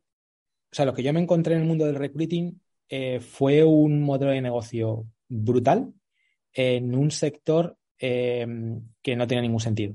O sea, un sector donde nadie se fiaba de nadie, todo era opaco, y el mayor valor que se aportaba era ser man in the middle, es decir, de tengo por un lado los candidatos, tengo por otro lado los clientes, los separo y mi valor es poner en contacto a unos y otros y poco más, ¿no? Eso es lo que yo me encontré. Y todo muy eh, orientado al corto plazo, a la comisión, eh, a machacar a la gente. Eh, mm, tienes que cumplir estos objetivos de venta como recruiter. Y si no estás fuera al mes. Y nosotros hicimos todo lo contrario. total transparencia. Oye, este es nuestro cliente, este es el salario, este es el. O sea, ¿nos quieres puentear? pues puenteanos, nos la llevarás una vez, pero no más. Confía en la gente al 100%. Pero sobre todo, más allá de eso, al, cliente lo que le aportamos es que la mayoría somos informáticos. Entonces, cuando tú hablas con nosotros, nosotros hablamos normalmente con la gente más técnica, de alto nivel. Entonces, les, les aterrizamos mucho la oferta. Eh, no solamente a nivel técnico, que es, no, pues quiero un programador de Java. No, no, no. Tú cuéntame lo que quieres hacer cuéntamelo, que tengo el culo pelado a hacer proyectos. No, pues quiero esto y tal. Bueno, pues entonces a lo mejor esto no te hace falta. Hostia, pues tienes razón, pero bueno, yo lo he puesto porque si cuela, los, los, técnicos normalmente suelen hacer listas exhaustivas. No han cambiado ese chip que os cuento, que os vuelvo a decir que estamos vendiendo, no comprando. Entonces, ponme lo mínimo, no me pongas lo, máximo, ¿no? Em, y luego también, muy interesante, muy importante, les hacemos el reality check a nivel de mercado. Perfiles que en el mercado no están y también lo que cuestan, ¿vale? Porque no os podéis ni imaginar las compañías que pueden pagar lo que sea, pero no saben qué salario poner, porque, porque era muy opaco, porque apenas había estudios eh, salariales sobre el sector y porque varían mucho, ¿no? Eh, por el otro lado, lo que les damos a los, a los candidatos es precisamente ese cuidado, ese cariño, ese intentar llevarles la carrera, no solamente el cambiar de trabajo. No tratarles como carne que vamos moviendo, sino intentar entender cuáles son sus motivaciones y a partir de buscar un trabajo que tenga que ver, ¿no? Entonces, la, la, la gran ventaja que tiene Manfred es que la gente se apunta a Manfred, no una oferta de empleo. Entonces, es como si tú te apuntas y dices, mira, yo estoy aquí, estoy en ETT, estoy genial, pero bueno, me gustaría llegar hasta allí, o me gustaría hacer esto, o me motiva, yo que sé, acabar en videojuegos. Vale, y me interesa saber qué quieres ser. Entonces, si tengo algo que creo que pueda encajarte, te llamaría. La gente nos dice absolutamente todo, incluido su salario. Entonces, si tú vienes a Manfred y tú me pides un puesto en concreto, yo te voy a poder decir con muchísima exactitud cuánto cuesta, porque sé lo que la gente gana. Tengo 18.000 personas que me han dicho cuánto ganan, eh, que me han dicho lo que quieren, que me dicen lo que son. Entonces, te puedo dar esa información que normalmente nadie te da. Y te puedo incluso cerrar el proceso antes de que empiece, porque sé que va a ser un fracaso. Y te lo doy con datos, como un ingeniero, no con opiniones, ¿no? Entonces, em, ese es el mayor valor diferencial que tenemos, que tenemos una, o nos hemos ganado confianza tanto de uno como de otros. Entonces, al cliente le aportamos esa visión técnica que hasta ahora un recruiter no le daba. Normalmente un recruiter eh, iba a una reunión con un cliente y era como la lista de la compra. Tú me dices tecnologías, yo las apunto, no sé ni de qué estás hablando. Eh, pepinos, sí, pepinos, tomates, sí, tomates, sí, tal. Voy a buscar pepinos, tomates y muchas veces era incluso contradictorio. Hay muchos memes en el sector, ¿no? De lo típico de busco gente que tenga más de 10 años de experiencia con React, por ejemplo, que es un framework de frontend. Sí, que, lleva menos de 10 años, ¿no? Claro, pues si React no tiene 10 años, ¿sabes? Entonces había, había un meme de, del autor, eh, un tweet del autor diciendo, fui a una entrevista y me, me, me descartaron del proceso de selección por tener menos de 10 años de experiencia y es imposible que nadie tenga más experiencia que yo porque yo lo creé. ¿Vale? Entonces, hemos llegado a ese punto, ¿no? Em, y, de cara al candidato, el, eh, que ellos perciben que cuando nos hablan sabemos de qué están hablando. O sea, el mayor problema que tenemos los, los programadores cuando hablamos con un recruiter era de, mira, yo busco este tipo de trabajos, es que no nos entendían. O sea, em, yo le puedo decir a alguien que yo no quiero trabajar en front, que quiero trabajar en back, que me gustan las tecnologías y por qué, pero es como si me hablas a mí de, yo qué sé, ingeniero espacial. Es que, es que no sé de qué me estás hablando. Entonces, eh, ellos sentían que para el recruiter era simplemente, pues, igual, una lista de la compra, ¿no? Eh, ¿Cumple esto? Bien, ¿no lo cumple? Pues no lo cumple. Y muchas veces las tecnologías eran parecidas, eh, muchas veces, aunque las tecnologías parecían iguales, no eran las mismas. No es lo mismo Angular que AngularJS, pero suena muy parecido. Como se te podía contar miles, ¿no? Entonces, no te puedo contar nada eh, que digas, oh Dios mío, eh, lo han petado por esto, más allá de que mm, sentido común, intentar trabajar a largo con todos, generar valor, aunque no moneticemos desde el día número uno, y pensar que si hacemos eso y lo hacemos bien, que la gente volverá. ahora mismo somos 45 personas, somos rentables desde el día número uno, esperaremos acabar el año pues, facturando 2 millones 600, 2 millones 800 y de esas 45 personas, 20 eh, no producen nada, están directamente creando tecnología. O sea que podríamos hacer la misma facturación con la mitad de gente, ¿no? Entonces, bueno, yo creo que como compañía, pues ese modelo de apostar por cambiar las cosas, por ser transparentes, por poner a la gente siempre en el, en el centro y demás, parece que funciona. Así que ahí estamos. Muy bien. Chicos, ¿qué, tenéis? ¿Tenéis más preguntas para...? Bueno, por el lado de la inversión, que fuera de la emprendeduría o de las startups, ya ha comentado que no sabe si, si que, vamos, por dónde andaría, pero bueno, hemos hablado de criptodivisas, no, sé si algún, vamos, incluso ha hablado de, de Apple, aunque sea de, por otro tema, que sea al margen de eso, pues invierte de otra manera, hace sus pinitos, eh, cómo ahorra, pues, pues que nos diga algo al respecto de eso soy un penoso inversor. Eh, y de hecho, bueno, yo, yo vendí, vendí Manfred em, y ah, se supone que podría dedicarme a mover mi dinero y demás. Eh, es un mundo que desconozco o que conozco lo suficiente como para saber que, que no sé lo suficiente y que tienes que dedicarte, no sé si a tiempo exclusivo, pero desde luego de forma intensiva, ¿vale? Yo recuerdo eh, hace muchos años, pues vais a reír de esto, ¿eh? que dije, mira, no tengo ni idea de nada de esto, quiero invertir algo dinero en bolsa. A ver, a mí que me parece seguro, seguro como una roca, esto no cae ni de coña. Dije, pues voy a meter unos, unas perras en, Deutsche Bank. Y me fui de vacaciones. Y me fui de vacaciones, además, eh, a Egipto sin, sin cobertura. Y cuando volví a tener cobertura, eh, había caído la acción, no os acordáis, aquel, aquel, aquella bajada de Deutsche Bank, pero se habló de como un 40% o un 50%. Y dije, esto está mal. O sea, eh, el teléfono me lo está traduciendo a otra divisa. No, no puede ser. No, no, sí, sí, sí, sí era, sí era. Eh, efectivamente. Em, ahora, la verdad, sinceramente, lo que sí que he aprendido es que yo no soy inversor, pero ni a nivel de ni de ni de cuidar las inversiones. O sea, me cuesta muy mucho eh, invertir en cosas porque prefiero invertirlas en, en, proyectos propios, ¿no? Si os digo la verdad, la mayoría lo tengo en banca privada. No os puedo decir que haya visto un valor claro respecto a, o sea, incluso esta gestión de por calidad y demás respecto a meterlo en fondos indexados y estoy moviendo todo a, fondos indexados y a, inversión inmobiliaria, porque es que soy un sieso como inversor, os lo digo de verdad. O sea, eh, mm, eh, haría apuestas tecnológicas, sí que veo compañías que, que metería porque veo clarísimo que, que, lo van a seguir petando. Por ejemplo, para mí Amazon. Creo que Amazon la gente lo sigue viendo como, como un negocio de brick and mortar, como, como una tienda de e-commerce, y Amazon ya no es eso. O sea, Amazon es Amazon Web Service, cada vez sus, sus, sus eh, profits, su beneficio depende más de eso, no tanto el revenue, y no le veo ninguna competencia. Y como eso os podría decir alguna compañía tecnológica que es evidente que, que, lo va a petar por lo que están haciendo ahora, ¿no? Pero yo como inversor, pues ya os digo, como soy emprendedor, sigo siéndolo, eh, no me da la vida. O sea, yo tengo que estar 24 horas al día fijándome en mi empresa Así que mm, como emprendedor lo, lo, lo, único que se me ocurre es, pues ya os digo, inmobiliario, o sea, con una, con una visión de rentabilizar a nivel de alquileres o, o fondos de inversión. Vengo aquí para que me, para que me iluminéis si hay algo más. Pero mm, criptodivisas, pues sí, tengo medio Bitcoin. Alguna Ajá. cosa más tendría que tener, pero, pero, mm, pero tampoco creéis que me he metido mucho, mucho en eso. O sea, eso sí que me parece especulación pura y dura ahora mismo, pero porque no hay, hay muy pocos tokens que tengan un subyacente por debajo, que realmente puedas hacer algo con ellos, que puedas comprar algo con ellos, ¿no? A nivel de liquidez, creo que solamente tendríamos eh, Bitcoin y Ethereum y muy poco más, ¿vale? Eh, y no sé, o sea, sí, poca cosa más. Es que, de, es que de, de verdad es pensar que soy un pardillo invirtiendo, pero, pero, no, pero no hay mucho más. Bueno, para eso tienes más dividendos, para seguir perdiendo lo mismo, pero con diversión.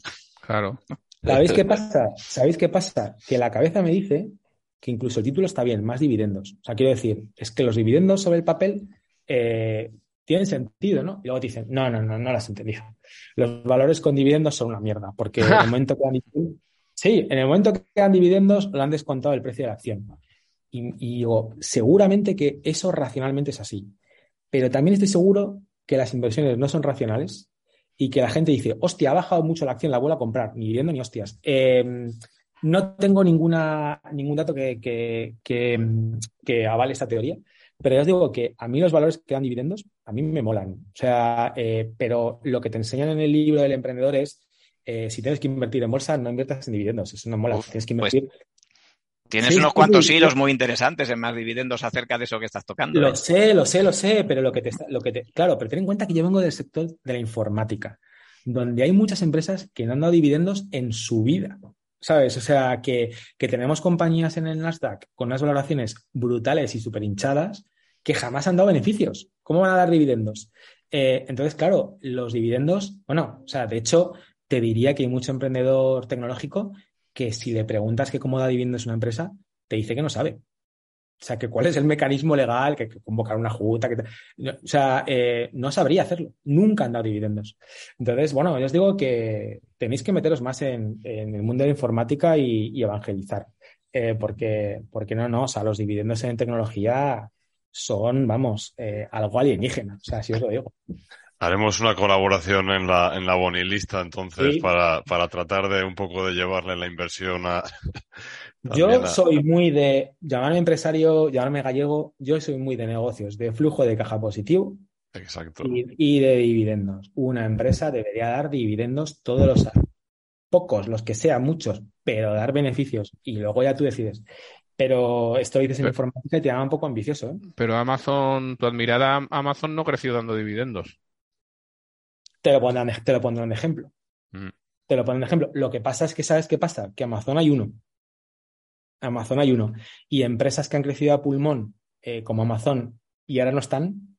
Entonces, es el típico sesgo de superviviente, ¿no? Claro, De- claro, sí, sí. que si Amazon le ha ido bien, ya, ya, pero, pero cuéntame a los otros, ¿sabes? Entonces, eh, complicado. O sea, que os Bueno, voy a pero decir bueno, que... al, al final una empresa que quiere crecer no puede estar pensando en dar dividendos porque es más rentable que reinvierta en su propio negocio, ¿no? Es decir, otra cosa es que luego, pues, como todo, pues le vaya mal. Pero, pero es, aunque le vaya mal, eso se sabe a posteriori. En el momento de la inversión es lo correcto. Porque si tú tienes, si tú ¿Sabes, crees. ¿sabes lo que, ¿Sabes lo que pasa, Arturo? Que es verdad, es cierto, te lo compro. Es más, por ejemplo, Manfred ahora, que os he dicho, somos rentables, nosotros solemos tender a, a tener un EBITDA pre-capex de entre el 30 y el 40%. No está mal. No damos ni un duro. Lo invertimos todo y más. Ah. Pero lo que me preocupa es que hay muchísimas compañías en informática a las que no les salen ni los unit economics. Es decir, no, no es que no des beneficios porque estás creciendo. Joder, eso es entendible. Oye, mira, Mm. es que me pilla un equipo de programación porque quiero hacer esto y me estoy gastando la pasta. Oye, mira, eh, he abierto Alemania y estoy perdiendo pasta ahí. No, no, te digo que no salen los números ni desde el día número uno, que no están hechos. Y eso sí me preocupa, ¿sabes? Eso sí que me parece, eso es duro, ¿sabes? Entonces, bueno, eh, pero ya te digo, o sea, tú esto lo dices y te llama un poco ambicioso. Entonces, me callo, que no sé, que no sé nada. No, no, no, está bien. Sí, sí. Lo, lo importante, eh, tú como buen hacker, en el buen sentido de la palabra, es, es intentar entender, ¿no? Y saber dónde están tus límites también y saber dónde quieres explorar e intentar, intentar entender de dónde vienen las cosas, ¿no? Y tú, algo sí que has pensado, está claro que algo, algo sí que has pensado. De todas maneras, eh, ¿tú sabes cuál es uno, uno de los mejores consejos de inversión? Cuéntamelo, dímelo. Apuntarse a más dividendos y hacerse Patreon. Entonces, Pues eh, mira, estos, claro, pues mira, nuestros, eh, nuestros, Me lo tomaré, me lo tomaré al pie de la letra. Pero Ya sí que cierto que ya con el podcast se hace mucho, que vas corriendo y lo puedes ir escuchando bajo demanda, eso está muy bien. Y yo desde luego lo recomiendo, ¿eh? O sea, puedes invertir o no puedes invertir, pero una mínima educación financiera es, es fundamental. Eh, y ya estas, estas guerras que hay sobre dividendos y dividendos, ¿no? Me parecen apasionantes. Entonces, Sí. yo soy del team dividendos, pero, pero bueno, o sea, no lo digo muy alto, eh, que si no me dan muchas collejas. Sí, sí, tú eres del team dividendos, pero luego no das dividendos, ¿eh? O sea, que eso es muy, eso es muy, Yo, he dado- ¿eh? yo he dado dividendos, eh, sí. hasta que, no, yo he dado dividendos y llegó un momento en el que, pues lo que os comentaba, ¿no? De, hostia, que yo compito con, con gente que tiene 6, 10, 12, 20 millones de fondo, o sea, de, de capital riesgo detrás, ¿no? Y Singular, que fue la empresa que nos compró, dijo, bueno, pues vamos a meter gasolina y vamos a intentar acelerar. Pero precisamente por lo que, por lo que decimos, vemos una oportunidad de negocio, de mercado, vamos a por ello. Pero nosotros, si quitas nuestro CAPEX, o sea, en el OPEX somos súper rentables. O sea, entonces, bueno, sería algo que podríamos hacer. De hecho, dimos dividendos después de ser comprados también, pero, pero, pero no, los quieren. O sea, ahí nos han apoyado mucho y ya te digo, sí, pero yo soy del team dividendos. Todo debería estar pensando en, bueno, vale, invierto, pero si el día de mañana tengo que volver, pues vuelvo y, y, y doy dividendos. O sea, que, que ahí, ahí estamos.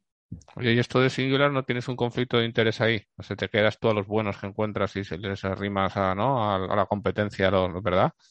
Qué buena pregunta. Joder, pues mira, yo no sé si esto tiene sentido o no tiene sentido, pero cuando, cuando se aproximaron a nosotros para comprarnos, les dijimos que, que tenía sentido, pero que si acababan con nuestra neutralidad y nuestra independencia, se iban a cargar el activo. Porque recordar que os he dicho que bueno, nuestro modelo está muy basado en la transparencia y en la confianza, ¿no? En el momento en que nosotros hagamos una atrapallada, en el momento en que, en que incumplamos esta, esta Se acabó. eh, total neutralidad, eh, estamos acabados, ¿no? Entonces, eh, sacamos un compromiso ético y básicamente dijimos, si alguien nos quiere comprar, tiene que aceptar esto. Y en la escritura de compraventa, en la escritura de compraventa lo cogieron una captura de la web, lo añadieron y lo aceptaron. Y tenían cosas como ellos jamás, ellos, quiere decir nadie que no trabaje directamente para Manfred, eh, puede ver la base de datos de candidatos. Eh, teníamos que avisar, y de hecho avisamos a la gente que trabajaba en Singular eh, antes de que acabaran la compra, por si querían quitarse, por si no creían en esta neutralidad.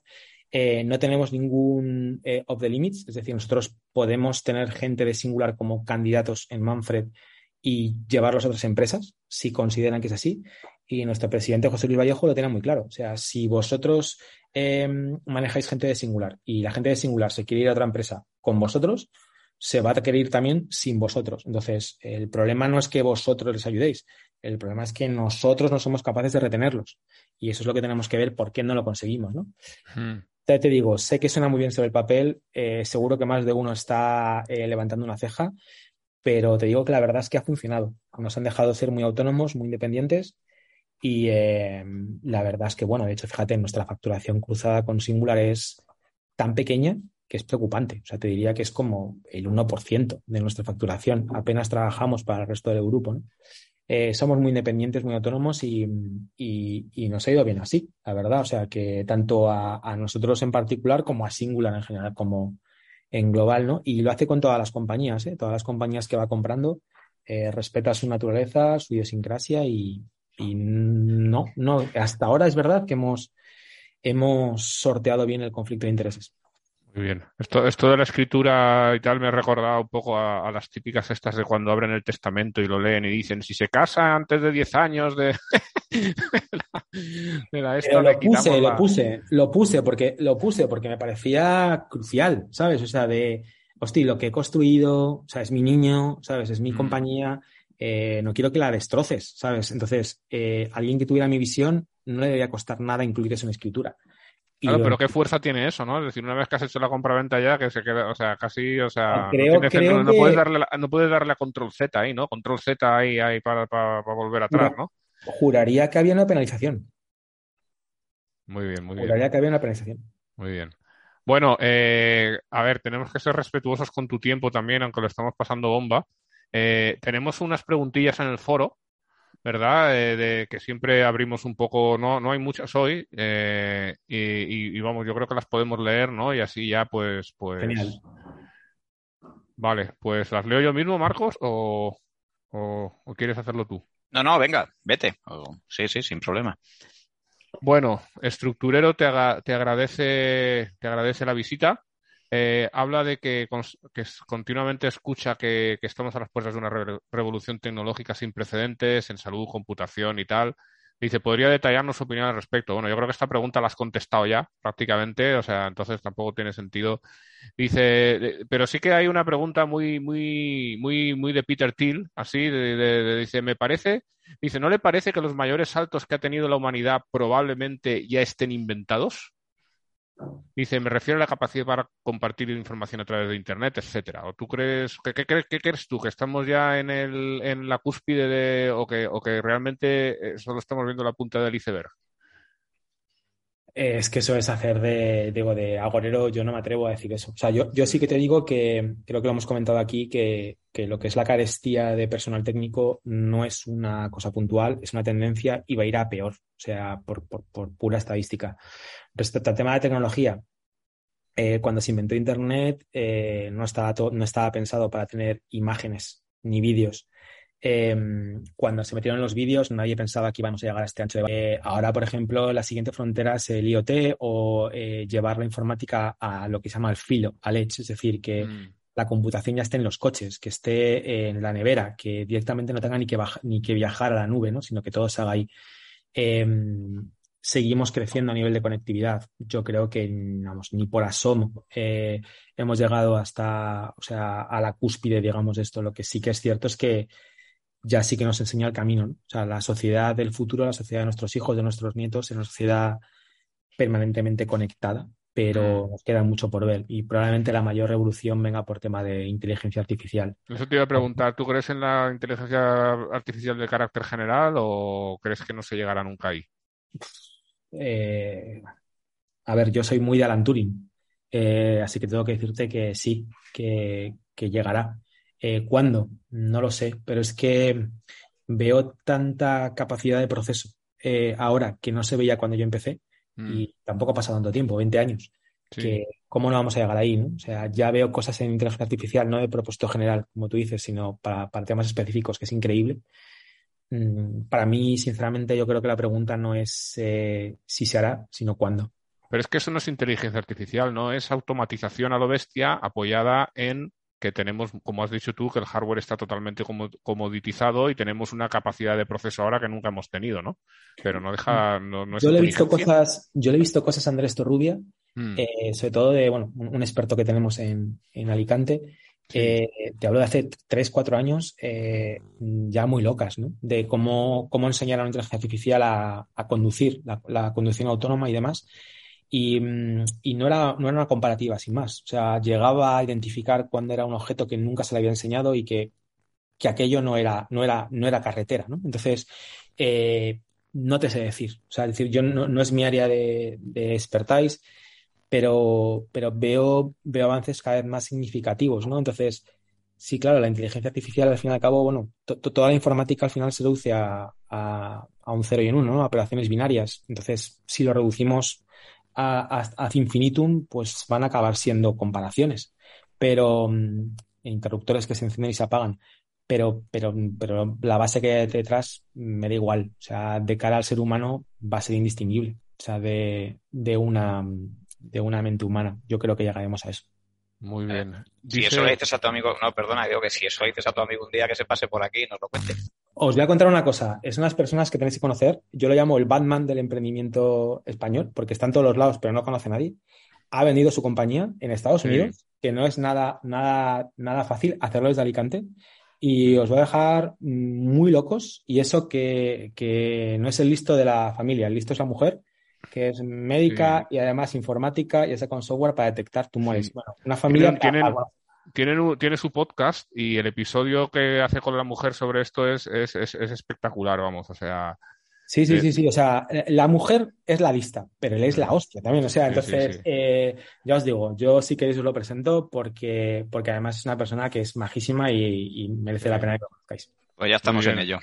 No, sí, de hecho, uno de, a ver, de mis mayores colaboradores es íntimo amigo de él y ya nos ha, como nos puso en contacto por email y esto que lo dejas, que no sé qué, qué tal, pero vamos, ahora vamos, podemos hacer el, hacerle la pinza ya con, contigo también, o sea que ya verás cómo. Bueno, eh, dice también estructurero para acabar su pregunta, dice, eh, en el sector tecnológico tan ligero en activos y con una competencia cada vez más, más fiera, Dice, ¿qué opina de la visibilidad a 10 años de un determinado inversor para averiguar cuál puede ser la futura 100 bagger? O sea, 100 bagger es la futura que multiplique por 100. dice, por ejemplo, en empresas de cloud como Snowflake, por la que se han llegado a pagar 70 veces las ventas de 2021. ¿Qué piensas tú de esta visibilidad a 10 años? ¿Se puede saber algo de lo que va a pasar? No. Lo que sí que veo es, lo que sí que veo es mucho humo en algunas cosas, ¿no? Por ejemplo, el tema de Snowflake, yo no lo entiendo. Mm. O sea, es decir, de no lo entiendo. O sea, hay, hay valoraciones que no entiendo. Entiendo el potencial, entiendo lo que entiendo lo que lo que se está mirando, pero mm, para llegar ahí, o sea, queda tanto camino y es una tecnología que ni siquiera es mainstream, que no es para todo el mundo. Eh, entonces, mm. eh, lo que no sé es qué consejos puedo dar al inversor tipo eh, que no sea informático para, para que vea lo que es humo y donde realmente puede haber más chicha, ¿no? yo sí que te diría que hay cosas que, se huelen. Cuando empiezas a ver que, se usa mucho eh, en proyectos más pequeños, empieza, empieza a interesarte. Por eso decía, por ejemplo, el tema de Amazon Web Service, el tema de la nube, me parece, me parece imparable. Eh, cosas como, por ejemplo, NoSQL, o sea, es decir, eh, bases de datos no estructuradas, o todo el tema de data y tal, bueno, todavía lo pongo con un, lo pongo con un, con un pero porque realmente hay muy pocas compañías que tengan esas necesidades, o sea, de, de teradatas y demás. Entonces, bueno, me, me, no me gusta tanto. No sé qué consejo dar, la verdad, de estar. Vale, vale, está bien. No lo sé. Bueno, Kiedra eh, también te da las gracias eh, y, dice, bueno, pregunta con un poco de picante. Dice, ¿qué proyecto que será antes rentable si es que llegan a ser desde el coche autónomo de Alphabet, Waymo o las gafas reales de realidad virtual de Meta? Puf, puf, qué, qué, pregunta más buena. Em, yo creo, no sé cómo lo vosotros, yo creo que queda poco, ¿no? Para el tema de, del coche autónomo y, bueno, de cualquier tipo de transporte autónomo. Me parece incluso súper interesante también a, nivel, por ejemplo, marítimo o, el tema de los mm. camiones, que también lo han estado mirando, ¿no? Lo que no sé es cuándo, porque ahí también dependemos mucho de regulación, de legislación. Eh, pues a ver qué tal les va el tema del lobby. Y respecto al tema de meta, eh, mirar, la verdad, no sé si le va a salir bien la apuesta tan arriesgada que ha hecho este hombre. Eh, no sé si también conoce algo que nosotros no sabemos eh, tanto para lo bueno como para lo malo, ¿no? Que a lo mejor ve que Facebook está bajando a nivel de publicidad y ve que, no sé dónde leí, ¿no? Que, ya no le mm. queda población mundial para, poder meter en la red, ¿no? Entonces, eh, pero yo creo que el tema de la realidad virtual, el tema de los, el tema de los videojuegos y demás, a mí por lo menos siempre ha sido uno de los, de los nichos donde realmente sí me gusta invertir. Em, creo que lo que más que fijarse en el tema de realidad virtual, que llegará y llegará sin gafas, en algún momento tendremos un implante o algo, no, sé cómo será, sí que le diría que se fijaran mucho en las compañías que, generan propiedad intelectual. Eh, eh, por ejemplo, pues eh, la española, no me acuerdo cómo se llamaba, que generó, que, creó poco yo, y cosas así, ¿no? era, ¿Era Cinquia? Era Cinquia. Sí. fue muy bien hasta que, eh, hasta que fue mal. Hasta que Televisión Española se la, se la cargó con un proyecto que, no, que luego no pagó. Eh, pero, mm, pero, por ejemplo, eh, Lightbox, que ahora está haciendo Tadeo Jones, pues son españoles, les va muy bien y luego tienen, puede generar merchandising y demás. Entonces, el tema de los videojuegos, lo bueno es que si tienes una franquicia rentable, es una, es una máquina de generar dinero, de imprimir sí, Así es, así es. ¿Cuál, es tu, ¿Cuál es tu videojuego favorito? Buah, el mío es muy antiguo. Es que yo soy muy mayor. ¿El, eh, Manning, Miner o.? No, no, mi, videojuego favorito es el Civilization. No sé si lo conocéis. Ah, sí, sí, ah, claro, claro. El de un turno más. Em, pero, pero bueno, o sea, ahora mismo realmente donde más hay que fijarse es en, los videojuegos que tienen ese modelo de suscripción, ¿no? De mm. o el free to play y lo que te pagas son tonterías, y, pero pagas, acabas pagando. Mm. Eh, pues Fortnite, por ejemplo, que es la, la vaca lechera que hace que Epic eh, que le ha metido pasta Tencent y demás, ahora mismo sea pues, probablemente de las compañías más pujantes en el de videojuegos, o los que tienen modelo de modelo de suscripción recurrente, ¿no? Pues los que los MMOs, por ejemplo, pues World of Warcraft y demás, que tú pagabas tanto al mes. Y el, y el, el mercado de videojuego tiende a eso, o sea, a la plataforma, es Microsoft o es Sony el que te cobra tanto al mes o Nintendo, o a los micropagos, ¿no? Es donde, Yo, donde yo me fijaría a nivel de invertir. Si tuviera que invertir pasta, mm, pues a mí, por ejemplo, me gusta mucho Tencent, China. Mm. Ahí hay una anécdota, un artículo que leí que no lo encontraré porque yo los leo y no me los guardo y tal. Pero, pero sí que, pues, que es un tema que, que igual no habéis oído y, y, que vais a flipar ahora cuando lo oigáis, ¿no? Que es, tú sabes que si alguien te paga dinero por un servicio que tienes que, prestar eh, a lo largo de una cantidad de tiempo, pero te pagan por adelantado, pues tú no puedes reconocer el ingreso hasta que prestas el servicio. Esto es básico de contabilidad. ¿Vale? Porque evidentemente, eh, eh, bueno, bueno, tiene una lógica y, creo que se entiende, ¿no? Es decir, tienes ahí el, dinero como retenido y no te lo puedes, claro, si lo, si lo reconoces como ingresos, pues ya te lo bajas a beneficios y, puedes desaparecer, digamos, ¿no? Es un poco la, te lo metes en el bolsillo y, eh, y claro, eh, el tema es que, claro, que cuando tú le vendes a un señor en, en Warcraft una capa mágica para que se haga invisible y le cobras, eh, ¿cuándo te puedes reconocer ese ingreso? Porque tú le tienes que dejar la capa invisible esa, o, o, la capa invisible se agota dentro de tres meses y entonces a los tres meses ya te lo puedes reconocer el ingreso, o legalmente, lo que pasa claro, los reguladores y tal de esto, pues flípalo hasta que lo puedan llegar a entender, ¿no? Legalmente, si eso es para siempre, tú le has vendido la capa invisible. o sea, tú le has dejado free to play, como tú dices, que ahí nadie te puede decir nada, pero luego le vendes cosas que están condicionadas a que la plataforma siga existiendo. Y tú puedes decir que cuando la plataforma deje de existir, pues se acaba. Muy bien. Pero si no tiene una fecha final, el ingreso no te lo puedes reconocer hasta que eso suceda. Y sin embargo, el ingreso seguro que sí que se lo están reconociendo, ¿no? Yo, yo, me temo, yo, me temo, que cuando aceptamos estos términos de servicio tan kilométricos que ninguno leemos, porque sería imposible, estamos reconociendo que en X tiempo, si no es desde el día número uno, pueden, pueden cerrar el servicio. Sí, sí, pero, pero, el tema no es ese, el punto es más sutil, el punto es en tu contabilidad reconocértelo como ingreso y, potencialmente como beneficios. Cuando tú eh, sigues dando el... Claro, si tú supieras cuándo va a acabar, puedes hacerlo por partes. Es decir, cada día es un 0,0001, pero si no lo sabes, no puedes. Yo, yo, creo que contabilizan desde casi desde el día número uno, porque yo creo que por hecho de que pueden cerrar cuando quieran. O sea, pero de hecho, bueno, ha habido alguna, ha habido alguna polémica reciente, ¿no? Nintendo acaba de cerrar la, me parece que era la tienda de Wii U, eh, Sony ha cerrado la tienda de PSP, o sea, hablo de consolas antiguas, ¿no? Pero, pero las han cerrado. O sea, entonces, todos tus activos eh, online, fuera. Eh, también es un poco parte de, digamos, de lo, del, del pitch de, de, blockchain, ¿no? De, mientras todo dependa de una única persona centralizada, una empresa, eh, esa empresa falla y falla todo, ¿no?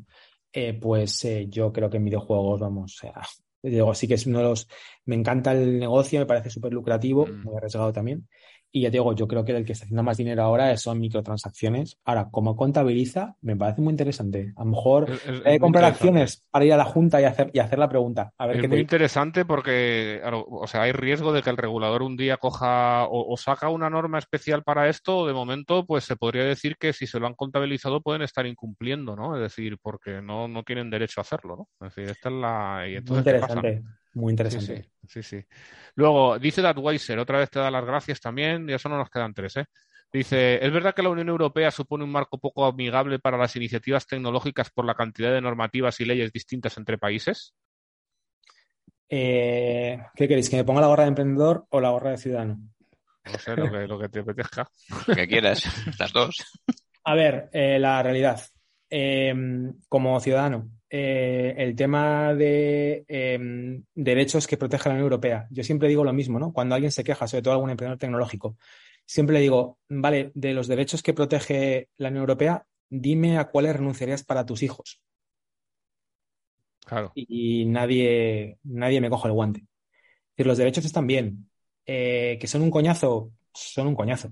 Pero eso no es lo que nos, lo que nos para. Eh, lo que nos para son que no es verdad que sean un, mercado único. Es mentira. Es mentira, es mentira. Tenemos diferentes regulaciones, diferentes legislaciones. Es todo un infierno. Yo no puedo contratar a un programador en Alemania si no tengo un establecimiento permanente allí. Es terrible. Yo no puedo vender eh, online en Alemania, eh, pero tampoco en Murcia, por ejemplo, comida, porque cada comunidad tiene su propia eh, regulación propia, por ejemplo, para, venta online de alimentos. Entonces, el problema es que la selva legislativa es tal que, eh, claro que te echa para atrás y echa para atrás las inversiones, pero no es por el tema de la privacidad. Eh, el tema de la privacidad, bueno, vale, sí, de acuerdo, pero mm, no, si como, como Estado la Unión Europea nos diera soluciones estándar para poder cumplir esas regulaciones genial, no tendríamos que hacer cada uno la guerra por, nuestro, por nuestra cuenta, pero eso no es lo que nos preocupa. Lo que nos preocupa es que, que no es verdad, que no es un mercado único. O sea, es que hasta lo peor, o sea, el gambling, por ejemplo, el tema del juego online. Eh, puedes tener el servidor en, en, en Gibraltar, eh, en España no, pero bueno, en Gibraltar sí, pero entonces la gente de España no puede jugar, pero luego vosotros sabéis que eso se puede saltar de cualquier manera, o sea, es ponerle puertas al campo. Entonces, es, es, más que el problema de la privacidad, que es lo que vende todo el mundo, es más eh, la selva regulatoria que tenemos, lo de que hay que transponer directivas, que en cada país es diferente. Eso es un infierno, eso, eso es un infierno, ese es el mayor problema. Bueno, esto me ha recordado lo que has dicho de, lo, de quitarle los derechos a los críos. Pedro Herrero, que hace el podcast de Extremo Centro, que, recomiendo bastante, pues, tema político y demás. Él siempre a los invitados al acabar el episodio les pregunta, ¿mandarías a mis hijos a luchar por defender las Islas Canarias?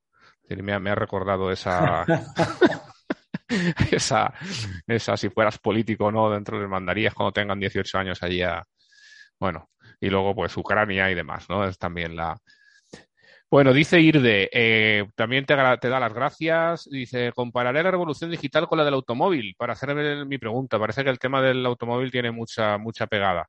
En el sector del transporte parece, parecemos estar viviendo un cambio de tendencia. Se, se, desincentiva el uso del vehículo privado para volver a relanzar el transporte público y a tonalizar ciudades. Ahora hay jóvenes que ni se plantean comprarse un coche, pero lo cierto es que el vehículo particular ha llegado a penetrar tanto en nuestras vidas que nuestro entorno se ha diseñado contando con ello.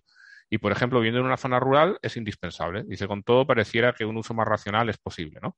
Dice, tras la revolución digital y poniendo por delante los grandes avances, ¿cree usted que un uso más racional de dispositivos y servicios digitales puede hacer que su importancia disminuya en un futuro?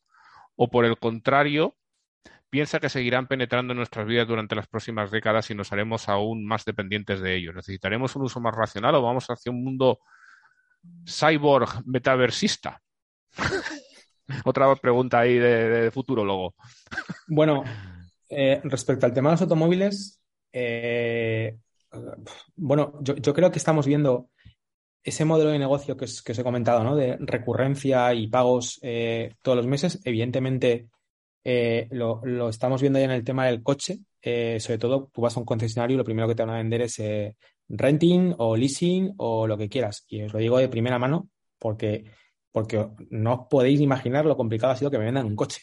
O sea, no ya por plazos, sino de que me vendan un coche, que te lo pago. O sea, eh, tienen más a no, tú me pagas y luego cuando llega el momento de devolverlo yo te doy otro y tal.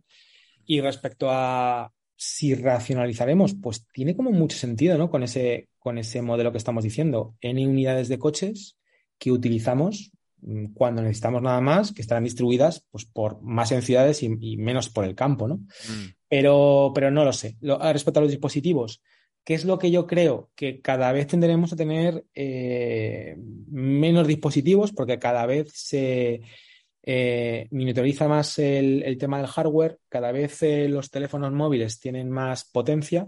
Mm. Entonces, ya hay tablets que te podrían servir como ordenador portátil de trabajo para la inmensa mayoría de la gente, a lo mejor para un programador no, porque requiere ciertas tareas como compilar código que, que necesita mucha CPU, pero para la inmensa mayoría de la gente sí. Las tareas más, eh, más potentes ya no se hacen en el propio ordenador, sino que se hacen en la nube. Esto ya pasa con videojuegos, que se juega por, directamente por, por streaming. Eh, cada vez el lag es menor, con lo cual puedes jugar y tu juego se, está ejecutando en Ámsterdam y no pasa nada, no te enteras.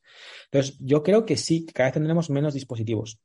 Creo que mmm, no tendrá sentido que alguien tenga portátil, sobremesa, eh, tablet y, eh, y, eh, y teléfono, sino que tendremos un, dispositivo donde realmente esté el proceso y iremos pasando las diferentes aplicaciones por diferentes pantallas, pero cada vez serán más tontas o más listas, como, las, como lo queráis ver. Pero mm. yo no creo que en muchos años eh, tablet, teléfono y, y, ordenador sean dispositivos diferenciados. Eso cada vez creo que va a tender a unificarse más. Pero eh, entiendo que piensas también entonces que nos haremos más dependientes de, de, la tecnología, ¿verdad? Sin duda, sí. Sí, o sea, no sé si para bien o para mal, pero sí. Sin duda. O sea, llegará un momento que hasta, hasta la web de Renfe funcionará y ah. que, y que y yo no lo veré, pero probablemente mis hijos verán cómo pueden hacer todos los trámites eh, con el Estado online. O sea, que eh, sí, sí, o sea, sin duda yo creo que ese es, es el futuro. A pagar impuestos con el Estado te lo dejan muy fácil, ¿eh? No, a pagar impuestos por tierra, mar y aire. Ahora, eh, sacarte un certificado de eh, digital de administrador o cualquier, bueno, eso ya, uh, cruz, cru, tengo que cruzar datos con el registro mercantil. O sea, Hacienda cruza con todos, no te preocupes. Mm. O sea, mm. tú no puedes, no, yo no puedo. Vaya por Dios. Sí, sí, pero nuestros hijos lo verán, supongo. Sí, ahí hay una labor muy importante que está haciendo el, el chico este, creo que es Cántabro, ¿verdad? Se me olvida su nombre Jaime, ahora. Jaime Gómez Obregón. Jaime Eso, Gómez. Jaime Gómez Obregón, muy bien, que está intentando ahí abrir el acceso ahí, pero en plan hacker, pero, pero, pero hacker otra vez en el buen sentido de la palabra, por supuesto, pero, pero caballero blanco ahí luchando contra los gigantes, ¿no? Y, y demostrando que, que, los datos, pues que a veces incluso por negligencia los, los, dejan abiertos, pero no los montan bien, ¿no? Y él llega y te los hace abiertos y les pone un interface, ¿no?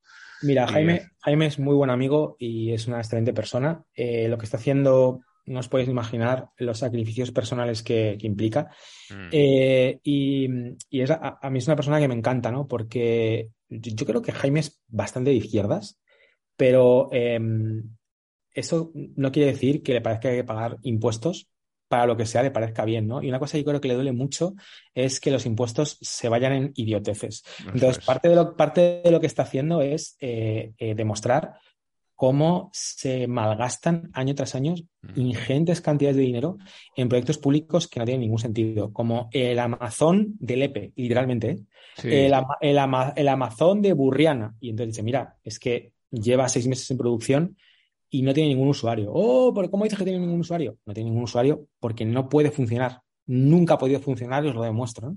Y, está haciendo una labor por realmente bien probada. De hecho, escribió una, un, correo en mi lista de correo, en la bonivista, que hablaba de tecnología lenta y hablaba de, oye, mira, antes de crear metaversos, ¿sabes? Para el ayuntamiento de Alpedrete, eh, ¿por qué no hacemos primero que lo básico funcione? o sea, puedas hacer mm, cualquier solicitud online y demás y, sí, o sea, el panorama es demoledor. Eso será para grabar otro, otro podcast, pero ves a un montón de políticos invirtiendo en la chorrada de moda, ahora mismo el metaverso, eh, que no lo vais a creer, pero hay ayuntamientos creando filiales en el metaverso. Y luego en lo que realmente le preocupa al ciudadano, que es resolver un, trámite sin tener que perder una mañana, estamos fracasando estrepitosamente. Bueno, pues sí, muy, muy recomendable Jaime Obregón, arroba Jaime Obregón en, en, Twitter. También os recomiendo a Cibio, que es otra, otra que nos sigáis porque explican todo lo que sale en el BOE. Están en el, riman en asonante con lo que hace Jaime, pero es muy interesante. Y, bueno, la última pregunta eh, de Damián PB. También te da las gracias. Eh, dice, mi pregunta va más enfocada a la empresa del invitado. Has visto, vamos a acabar ahí pudiendo otra vez hacer ahí un poco de sacar un poco pecho, ¿no? Dice, pero aunque igual lo he explicado ya. Dice, si no he entendido mal, su empresa ofrece un servicio para actualizar el currículo en un único sitio y compartir en, diferentes plataformas. Eh, mi pregunta es la siguiente. Parece que cada vez las empresas a la hora de buscar talento priorizando otras cosas diferentes a los títulos. Eh, ¿Cómo ve usted a día de hoy y a futuro los procesos de selección y qué valor aporta su empresa al candidato en estos procesos. Bueno, esto lo has contado más o menos ya, pero bueno, si quieres para, acabar, vuelve un poco a, contarnos algo más. Sí, eh, claro, cuando hablamos de currículum no hablamos de títulos, hablamos de experiencias, sobre todo, ¿vale? Eh, entonces, em, lo que nos está pasando ahora mismo en el mercado es que em, tuvimos un problema el día, hace unos años con los datos financieros, ¿vale? Y es eh, que los datos financieros se supone que eran de los usuarios, pero en realidad los propietarios eran los bancos. Y ante ese disparate, la horrible Unión Europea sacó algo que se llama PSD2, que, entre otras cosas, obligaba a los bancos a darte tus datos siempre que quisieras y abrir una API, abrir una puerta, digamos, para que eh, cualquier eh, aplicación que tú autorizaras pudiera leer tus datos, ¿vale? Eh, financieros. antes lo que había era gente haciendo scrapping, es decir, simulando que eras tú navegando entre las, las cuentas bancarias. Bueno, pues esto que, pasó hace unos años y que la Unión Europea solucionó con una legislación, pasa exactamente igual con los datos profesionales. Ahora mismo em, hay un estándar de facto, un gran player que es LinkedIn, eh, que tiene tus datos profesionales y te avisa de que ya no son tuyos. Es decir, sí son tuyos en el sentido de que te los puedes, te los puedes, los puedes borrar, pero no te los puedes llevar. No te los puedes llevar de forma automática, tienes que copiarlos. Em, entonces, esto que antes nos pasaba con datos financieros nos pasa con datos profesionales. ¿Y eso qué, implica? Pues que a la gente le dé pereza rellenar su currículum en según qué sitios o aplicar a según qué posiciones. Y es un poco lo que nosotros estamos intentando solucionar. Eh, ¿Por qué? Precisamente por lo, que, por lo que os comentaba antes, intentar aportar valor a todo el mundo, esté buscando o no esté buscando em, trabajo. ¿Cómo veo los procesos de selección? Bueno, fuera de informática los veo más o menos como siempre. En informática eh, los veo pues cada vez más eh, poniendo el, candidato en el centro, ¿no? Porque las empresas se han dado cuenta de que eh, incluso ese proceso de selección es una manera de hacer marketing y de atraer talento el día de mañana, ¿no? En un mercado en el que, ya os digo, tiene muy, muy, muy complicado conseguir gente. Entonces, los procesos de selección en informática cada vez son más transparentes, cada vez son más sencillos Em, y lo que se busca en una, en, una, en una profesión donde no hay formación reglada es validar lo que sabes. O sea, hacer una prueba técnica, una entrevista técnica o práctica em, y pocos pasos y oferta final rápido, porque si no la gente se te puede escapar, ¿no? Entonces, es como veo, cada vez más orientado a la practicidad eh, menos a la titulitis. En mis sectores que eso no, no existe. O sea, no hace, hace años que ya no, que, nadie pide que tengas la carrera, no, no, no, lo, no lo concibo. Eh, y, y, procesos cada vez más, más eh, transparentes y muy optimizados. Las empresas no os podéis ni imaginar hasta qué punto miden en qué paso del proceso de selección te quedas y hasta qué punto miden sobre todo eh, la gente que ha pasado todo el proceso, le hacen una oferta y le dicen que no. Que esto pasa mucho, también en informática. Así que bueno, muy optimizados, la verdad, es como lo veo. Muy bien, pues muchas gracias David por, por este ratito. Esperemos que te lo hayas pasado bien. Eh... Me lo he pasado muy bien, eh, porque, pero vamos, ya os digo, o sea, eh, sobre todo disfruto cuando, cuando aprendo con vosotros sobre temas de, inversiones. Y creo que haces una labor genial y, y, nada, muchísimo ánimo. Yo espero haber aportado un poquito de pues cómo es la informática para gente que a lo mejor no conozca tanto, sobre todo a nivel un poco económico, ¿no? La, lo, lo, que hay por detrás. Y, y, nada, que ánimo con lo que hacéis, que sois, sois geniales, Jolín, que os puedo decir. Y, y, y bueno, y el, la audiencia igual, Jolín. Muchísimas gracias por agradecerme estar aquí. Ha sido, ha sido un placer. Sí, el placer es nuestro, desde luego. Bueno, nos has dicho que, que nos ibas a ayudar con Andrés y, y, bueno, y si se te ocurre alguien más que creas que, que, que puede ser interesante, pues, pues nos lo dices. Hombre, también, yo creo ¿vale? que te puedes traer, yo creo que te puedes traer a Jaime también un día. Sí, a, pues sí, ostras, ya. eso sería, sería Pues- pues espectacular, vamos. también. sí, sería espectacular, yo os va a contar, os va a contar historias de terror de administraciones públicas Sí. que vais a flipar. Puede ser un, un, un ese cómico, ¿no? Ah, de- del también, eh, tragicómico, ¿no? Del, Tragicómico, porque desgraciadamente lo pagamos todos. Entonces, pero, pero bueno, sí, sí, es, eh, va a ser una conversación pero muy bueno, con- contarlo siempre es interesante, está claro, sí. sin duda. Bueno, pues nada, ahí, ahí, ahí, ahí te dejamos tu compromiso en público, ¿eh? Para que. Gracias, gracias David, y, y nada, pues un abrazo. Un abrazo fuerte. Venga, hasta luego. Luego.